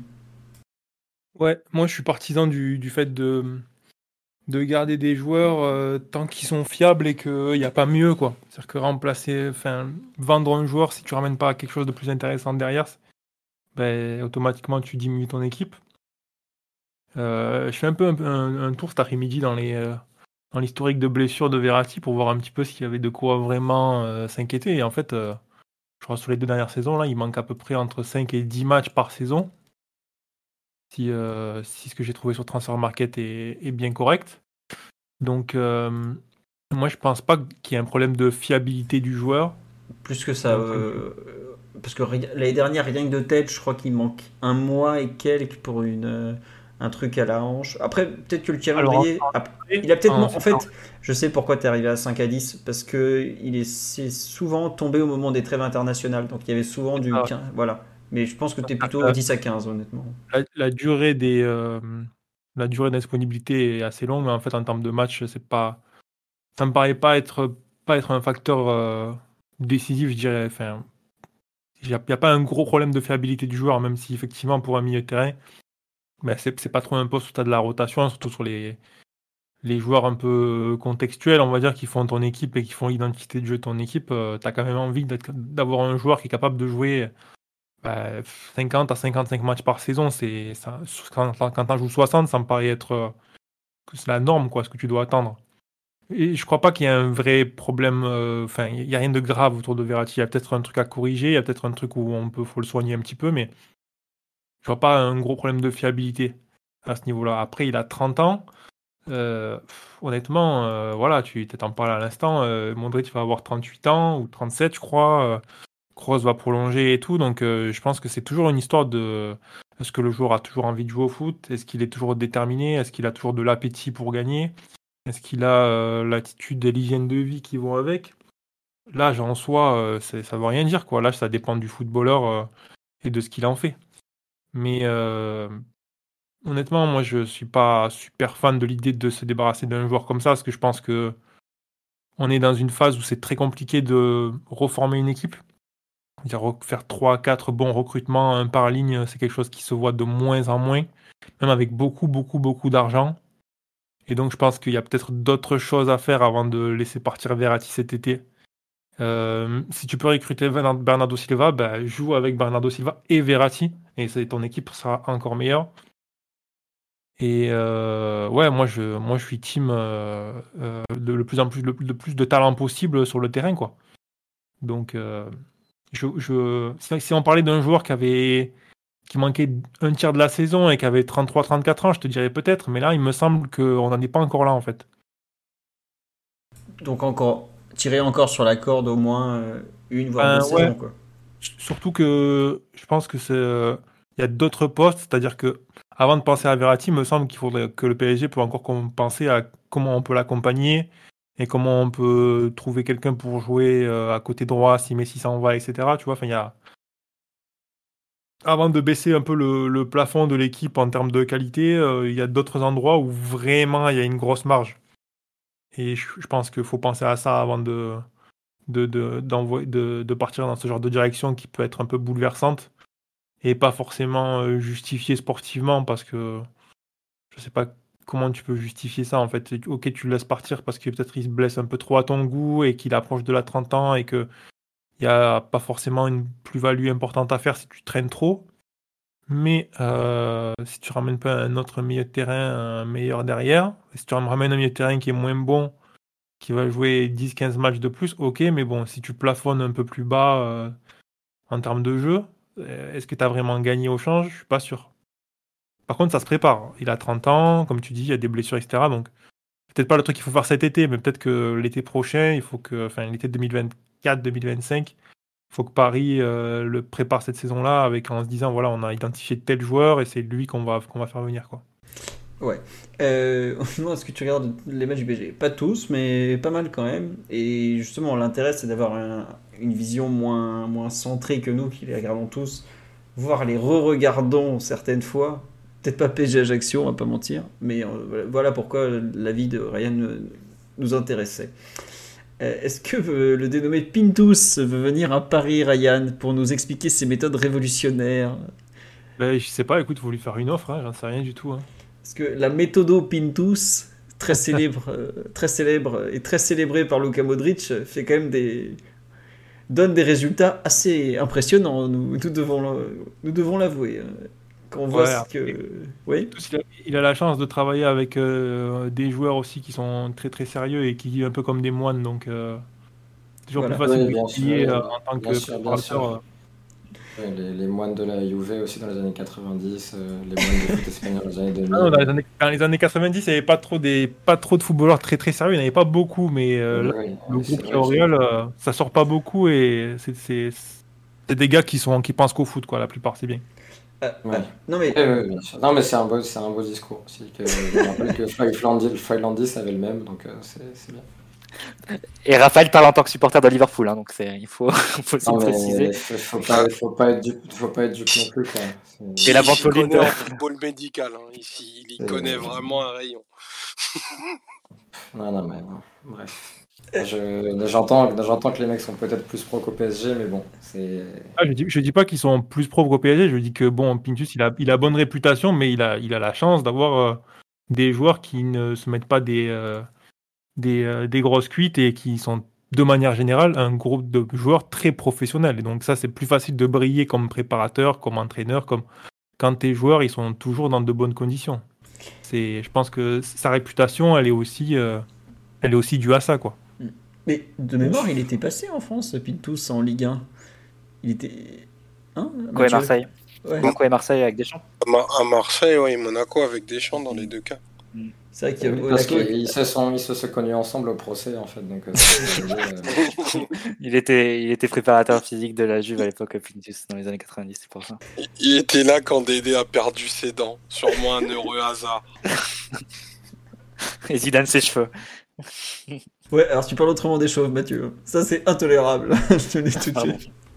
On peut être chauve sans se doper et on est quand même deux beaux exemples. tout à fait, voilà. Ce sont des choses qui arrivent à des gens très bien. Mais euh, pour revenir, ouais, non, euh, Ryan, tu disais, ouais, il a la chance d'avoir des joueurs sérieux, tout ça. Bon, on peut pas trop mettre euh, Verratti dans cette catégorie, c'est indéniable. Donc, voilà.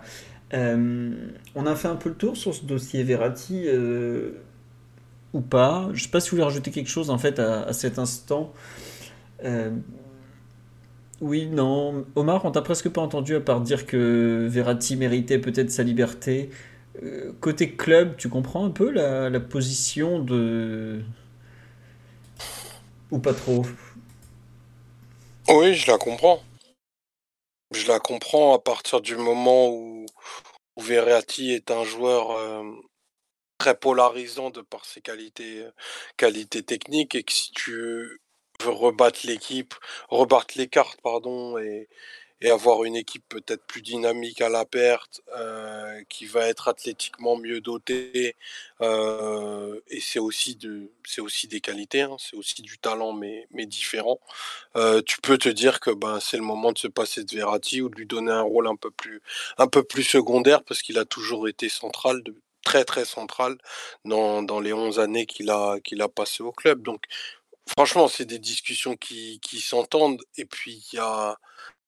C'est aussi un signe, euh, alors c'est vraiment pas la bonne saison pour parler de la grandeur du PSG, loin de là, mais je pense qu'un club mature est capable de, de savoir faire partir ses, ses joueurs, peu importe le moment, euh, le moment où ils sont dans leur carrière, et, euh, et aussi cette idée d'anticiper la, la, chute, parce que Verratti, je pense que c'est un joueur qui aura une chute rapide, parce que il a eu, euh, voilà, il a eu, il a commencé tôt.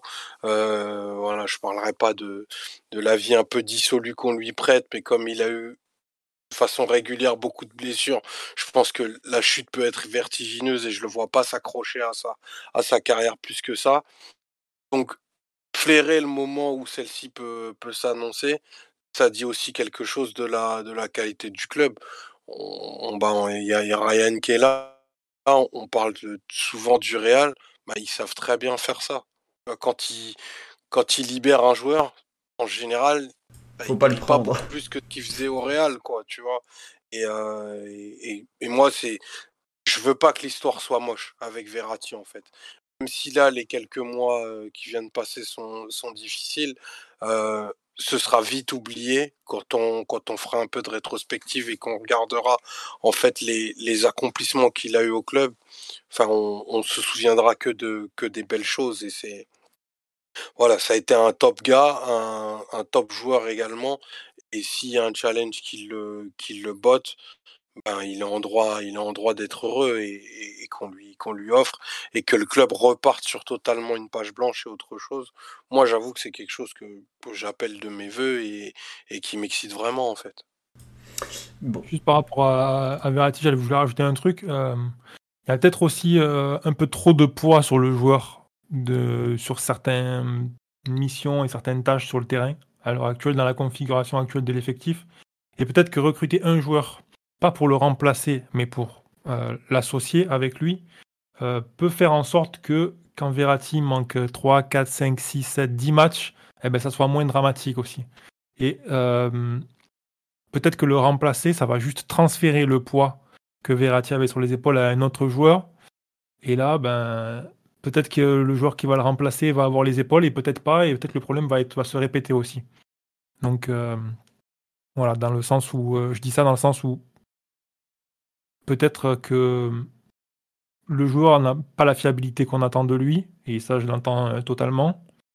Mais on a aussi beaucoup parlé dans les podcasts et même sur Twitter, etc., pendant des années sur le fait que le PSG était excessivement dépendant de Verratti pour sortir le ballon, pour désactiver le pressing très proche de son but, etc. Et que peut-être en fait tout simplement qu'un autre joueur capable de le libérer dans ces tâches-là, ben ça peut permettre, on va dire, de le rendre moins dépendant et du coup, euh, quand il est blessé, ça devient de suite moins, moins grave, quoi.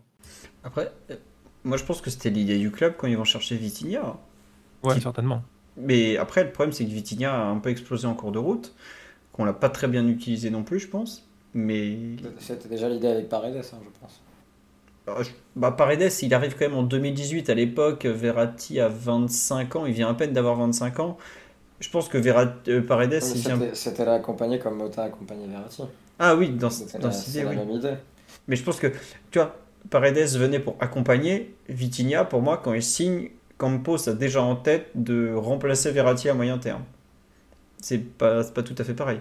Après, euh, après, je, je, je pense que personne se pose la question sportivement de laisser partir Verratti. C'est pas Sportivement, ce serait une perte. C'est plus par rapport à ce que lui a envie de faire et ce que le PSG peut lui proposer autour de lui. Parce que si, comme il le dit, il a raison, si c'est pour repartir avec une saison, c'est lui qui doit solutionner tous les problèmes au milieu. Euh, c'est ce que disait Omar sur euh, l'arbre qui cache la forêt et on se remet pas en question le club ne se remet pas en question. Je pense que c'est plus sur ça. Moi, je, je, enfin, je sais pas s'il y a quelqu'un parmi nous cinq qui a envie de voir Verratti euh, quitter le milieu du Paris Saint-Germain uniquement sur le plan sportif, je parle. Malgré ces derniers mois moyens, je pense que dans un match de grande qualité, un match important en Ligue des Champions, même dans sa forme actuelle, ça reste de loin le meilleur milieu parisien. Donc, c'est pas du tout, enfin, dans ma tête en tout cas, c'est pas du tout un choix de. Il est arrivé au, au bout de ce qu'il est capable de faire sur un terrain de foot à ce niveau-là, pas du tout. Bah, Mais, tiens, sur des considérations plus, un peu plus éloignées du terrain. Euh, ouais. Mais ce que, malheureusement trop au PSG. Ce que disait Omar sur la, la, chute rapide que Verratti aura probablement, t'as pas l'impression que le PSG se dit pas justement, bah, on est au moment où il, périclite. C'est maintenant et c'est peut-être maintenant qu'il faut couper le cordon. Quoi. Je sais pas, je, me demande s'ils sont pas arrivés à cette conclusion et qu'ils profitent peut-être du fait que bah, le joueur s'accrochera pas, voire euh, se sent prêt à partir, qu'il a un gros contrat à larguer. Bon, allez on en profite. J'espère qu'ils ne sont pas dans cette optique parce que ça me paraît un peu délirant de se dire que 4 mauvais mois euh, signifie que le joueur est forcément cuit. Mais peut-être qu'ils ont des, indicateurs euh, physiques notamment qui montrent euh, que bah, c'était le bon moment. Quoi. Je prends un exemple tout bête, mais Cavani par exemple, ils l'ont laissé partir on a vu que sa blessure à la hanche lui a un peu coupé les pattes parce qu'il n'a jamais réussi à retrouver la moindre continuité ensuite.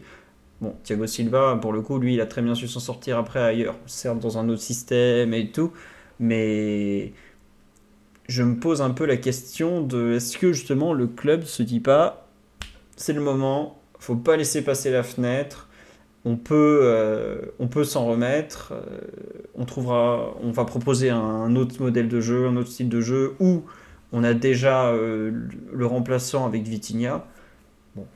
J'avoue être un peu perplexe en, m'imaginant Vitinha reprendre tout, mais est-ce que justement c'est pas cette peur de louper la fenêtre et de se dire on a déjà un contrat archi toxique avec Neymar qui va jouer chez nous pour 30 millions d'euros par an jusqu'à 35 ans Verratti veut peut-être partir, bon, c'est le moment. Je sais pas, euh, Mathieu Omar notamment qui regardait tous les matchs, euh, est-ce que vous pensez que le PSG puisse avoir imaginé que cette période de quelques mois est le, début du déclin, Mathieu?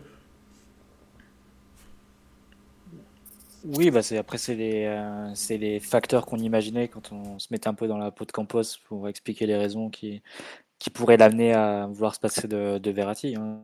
Ça, fait partie, ça fait partie aussi de, éventuellement d'une nouvelle culture de travail qu'il veut instaurer, d'une sorte de, table rase aussi euh, euh, vis-à-vis de, joueurs qui sont là depuis un certain moment, qui, euh, qui ont une usure vis-à-vis de, des, des, matchs, des éliminations qu'on a, qu'on a pu connaître. le changement de style de jeu, la reconfiguration de la masse salariale. tu peux avoir hein, plusieurs arguments comme ça. Après, est-ce que tous ces arguments mis bout à bout ou additionnés font le poids par rapport à la perte sèche de niveau que tu aurais en cas de départ de Verratti? Ça, c'est toute la question. Euh, d'autant que tu ne récupéré pas non plus une énorme somme, comme on l'a dit euh, euh, tout à l'heure, a priori. Enfin, tu n'auras pas les mêmes offres que ce que le Barça aurait pu proposer à l'époque en, 2017, par exemple. Donc voilà, c'est toute la, complexité de l'équation. Tu as les arguments d'un côté et de l'autre le sportif dans, dans ce que Verratti peut encore t'apporter. Parce que ce que peut dire Omar, ce que tu dis Omar, effectivement, Verratti va être dans une courbe de déclin. Ça, c'est, c'est l'évidence. Quand tu arrives à, à cet âge-là, et euh, puisque ce n'est pas un aussi grand professionnel que les Cross Modric, etc., tu vas avoir une, une perte de performance de sa part. Mais euh, toute la question, c'est de savoir quel moment elle va arriver et est-ce que tu penses qu'il n'y a pas un moyen, encore une année ou deux, pour le joueur de t'offrir un football suffisant pour être, euh, pour être titulaire dans une équipe qui, a des ambitions malgré tout? Donc, c'est un peu, ça la question, c'est l'équation que doit résoudre le club quand, il prend cette décision de séparer ou non d'un joueur. Est-ce que, est-ce que vouloir le vendre, ok, tu as des arguments, mais est-ce que c'est pas se tirer une balle dans le pied d'un point de vue sportif? Un peu la, question qui se pose. Donc c'est pas facile à trancher tout ça malgré tout. Ah, c'est très dur même. Je pense que c'est un, un des cas comme ça, Verratti de, plus de 30 ans et qui sort d'une mauvaise demi-saison, les plus durs à trancher, de, même pas de l'histoire du QSI, de l'histoire du PSG. Parce que tu es, face à un joueur historique du club, tu as le contrat qui te permet de le garder, même si on a vu que le contrat avait des clauses aussi pour, de protection un peu. C'est super dur à trancher. Tu as d'un côté ce que tu vois, ce que tu peux mesurer, et tu as d'un autre côté ce que tu peux pas mesurer, son usure mentale, le, à quel point le, la désorganisation totale de l'équipe le pèse, à quel point euh, il est convaincu de partir ou de rester. Non, et puis il y a, il y a aussi des, des, choses qui, enfin, sur, un, sur le papier, il y a des changements de projet qui peuvent être très séduisants et qui, une fois sur le terrain, se retrouvent euh, pour X ou Y raison parce que tu fais jamais tout ce que tu veux faire sur un mercato, bah, finissent un peu dans le ravin. C'est enfin, l'intersaison 2016, on, en revient souvent à ça au PSG. Mais quand on veut changer de projet et passer d'une équipe très lente de possession, de contrôle, etc., avec Ibra en figure de proue, pour quelque chose de beaucoup plus direct et vertical avec en gros Embry Cavani, tu vois que comme on n'arrive pas à faire le mercato qu'il faut, il aurait fallu faire pour vraiment mener à bien ce projet, tu te retrouves avec une équipe qui, aura eu énormément de difficultés sur la saison, qui aura eu certains pics où euh, le style de jeu aura pu être mis, euh, en œuvre comme euh, c'était prévu dans le plan, on va dire. Mais d'autres moments où, parce que tu n'auras pas réussi à construire l'effectif comme tu aurais peut-être dû ou voulu, bah, tu te retrouves avec une équipe qui aura perdu en, performance en niveau, tout simplement. Donc c'est c'est toujours très difficile. Hein. Les, projets que tu peux avoir en tant que directeur sportif, ou sans doute que Campos, devant, enfin, dans son bureau, il a un paperboard avec je sais pas, un 3-5-2 ou un 4-2-3-1, avec une équipe qui va être très verticale, dynamique, avec des joueurs de moins de 25 ans, etc. Mais est-ce qu'il aura réussi à la fin du mercato à faire venir toutes ses cibles déjà? Et si tu fais pas tes premières cibles et que tu arrives au plan B, au plan C, est-ce que la perte de niveau va pas être complètement. Euh, va pas être trop lourde en fait par rapport aux joueurs que tu auras laissé partir? C'est un peu tout l'inconnu et euh, le saut dans le vide que tu ferais en fait en te séparant d'autant de titulaires. Mais comme on le dit souvent, est-ce que c'est pas non plus ce dont as besoin le PSG après 2-3 saisons qui ont fatigué tout le monde des joueurs aux supporters?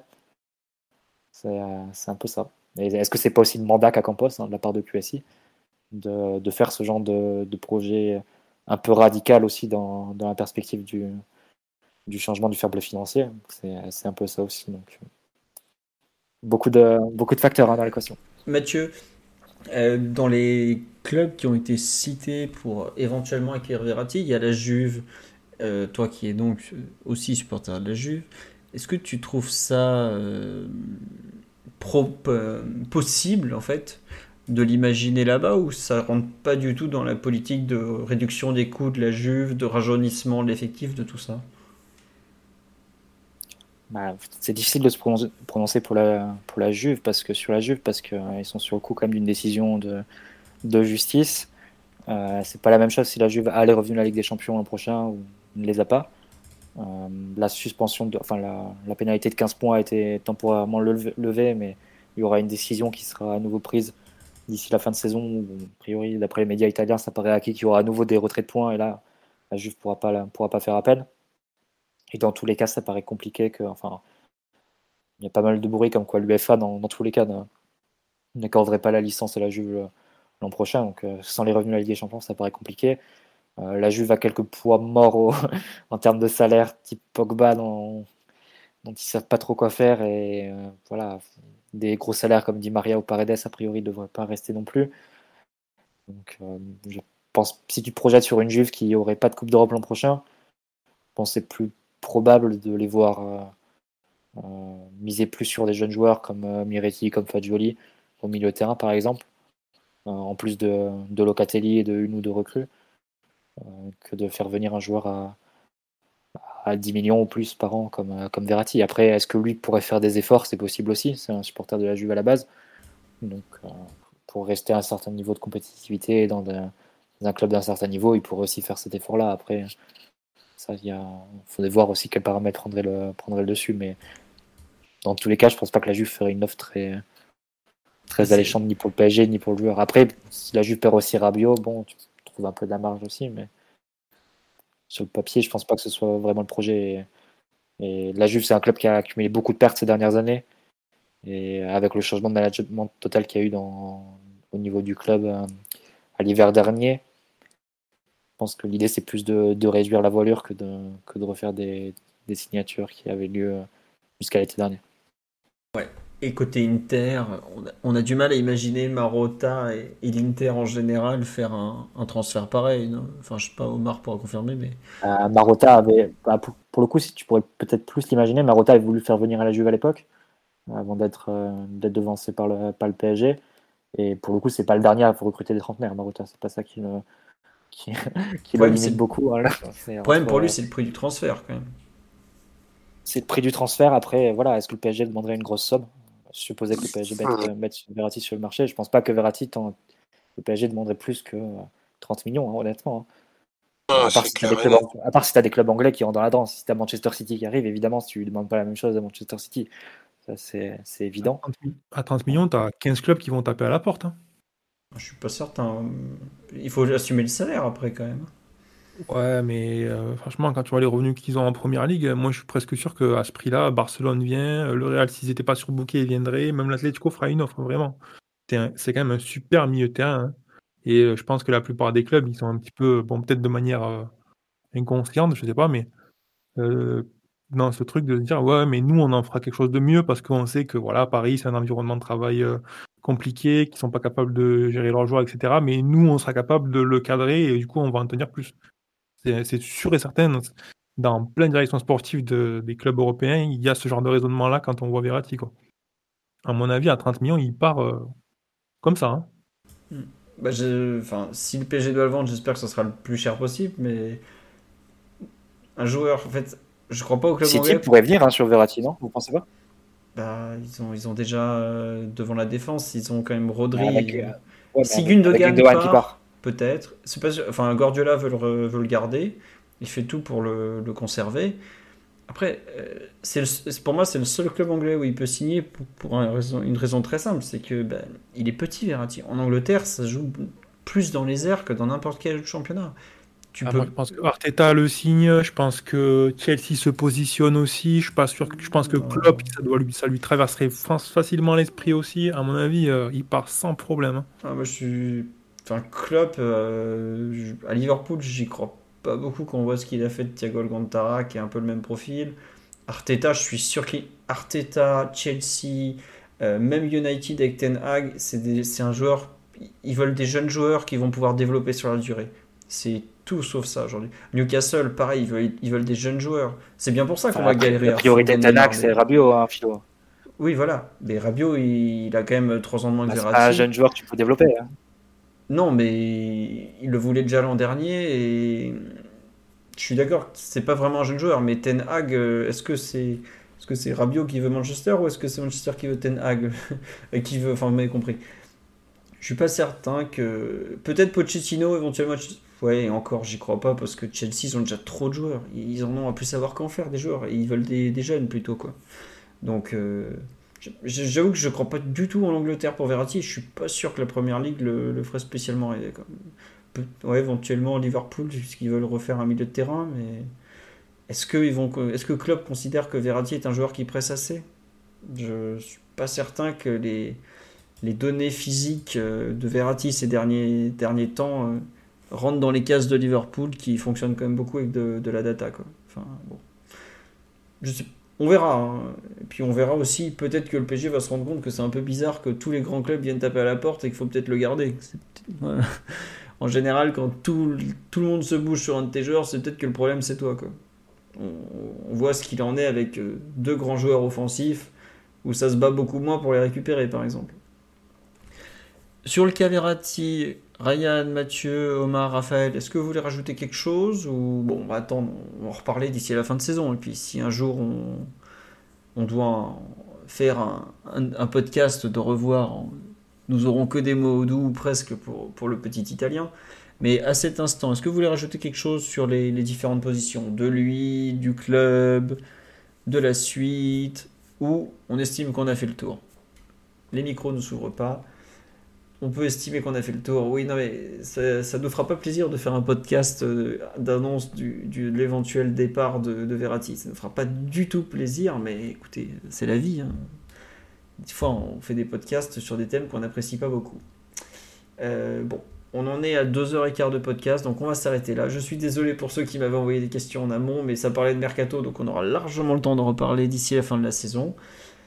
On va vous souhaiter une bonne soirée, une bonne nuit. Je vais remercier de mon côté les subbers Marco69007, Ayosen, Rory Liaolouin, Sankara et enfin voilà quoi pour les subs en cours de route. Euh, on se retrouve encore forcément lundi prochain. Je ne vais pas parler d'éventuelles dingueries, je vous promets. À quand le retour du podcast historique? Euh, Bah écoutez, on a beaucoup d'actualités avec le PSG en ce moment, donc on n'a pas trop de raison d'en faire. Euh, je, je, sais pas, faudrait trouver éventuellement un, thème, une, idée. Effectivement, on a raté le, le 8 mai dernier pour faire un podcast historique sur PSG Rapid Vienne, qui aurait pu être intéressant. Euh, on a raté les, les 30 ans de PSG Real il n'y a pas si longtemps. Euh, peut-être, écoutez, peut-être qu'on en refera. Tiens, un avis sur le nouveau maillot. Moi j'aime beaucoup, euh, même si je j'aimais pas beaucoup à l'époque, mais par rapport à tout ce qu'on a pu voir ces dernières années, j'aime bien. Tiens, Mathieu, Omar, Raphaël, un avis sur le nouveau maillot domicile pour finir, pour faire un thème un peu différent? C'est un peu visiblement par les chiffons. Oui, Omar. Il me fait penser à Mauricio Pochettino. Alors, C'est un compliment dans la bouche d'Omar, faut le savoir. Pour certains, c'est pas un compliment, pour lui, ça en est un. Mais ça? euh, il, re- il ressemble un peu au maillot de Beaucoup, Milan, non? Ouais, beaucoup de maillots de 2002, 2003, 2003, 2004. Ah, C'est pour ça que j'ai eu Mauricio qui m'est venu en tête euh, immédiatement. C'est exactement, ou enfin c'est le très proche du maillot avec lequel Pochettino est capitaine du Paris Saint-Germain et va gagner 3-0 sur la pelouse du, du Vélodrome. Et la bande n'est pas coupée hein, cette fois-ci. hein. La bande, elle passe en dessous de Qatar Airways, mais elle n'est pas coupée. hein. À l'époque, elle était un peu coupée avec euh, Thompson. Oui, Mathieu?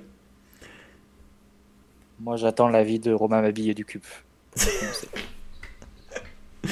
Il est insupportable. Et, Raphaël, tu n'as pas le droit de t'exprimer sur les maillots du Paris Saint-Germain en tant qu'entraîneur du Red Star ou tu as un avis Si, si, je peux m'exprimer. Non, j'étais en train de le revoir euh, parce que j'avais pas regardé très attentivement. Bon, les traits blancs sont un peu superflus, je pense, là. Mais bon. Sinon, vous voyez, c'est plutôt sympa vu les trucs que, que, le- que Nike nous a proposé ces dernières saisons. On va pas se plaindre d'un un truc comme ça. J'aime bien le Nike en rouge, mais ça, c'est très personnel. hein. Voilà. Effectivement, je l'ai mis en cette année était photo. particulièrement horrible. La suite cette année était de- dans le, alors, je pense dans le top Il y a une 5 des plus dégueulasses. fait la saison qu'on ait fait. Alors après, moi j'ai une théorie sur laquelle quand on a des beaux maillots, on foire souvent la saison. Donc euh, j'espère que ça, sera, ça ne se confirmera pas l'année prochaine. On me dit que c'est la bande rouge est coupée en haut avec l'arrondi. Oui, c'est vrai que l'arrondi est coupé en haut, euh, voilà. Et grosse référence sur la live, ça m'a rappelé 3-0 avec le génial Tibor Kovac. C'était Kovacs, même si je me trompe pas, joué par Laurent Dutch, avant qu'il devienne euh, plus ou moins historien. Après, euh, Philo, tu vas quand même en finale des champions avec ton un de tes plus beaux maillots, non? Non, tu fais demi d'une saison à avec- l'autre. Tu, le, c'est la saison d'après ah, le, le, le, HTR des 50 ans, c'est la saison où on fait demi, mais on n'est pas champion. Et le, effectivement, il y avait un des maillots historiques, c'était le retour du maillot blanc des années 80, euh, où là tu fais finale Ligue des Champions. Et d'ailleurs, grand regret qu'on n'ait pas joué la finale je, avec. Je, pense, je pensais à celui-là. Voilà.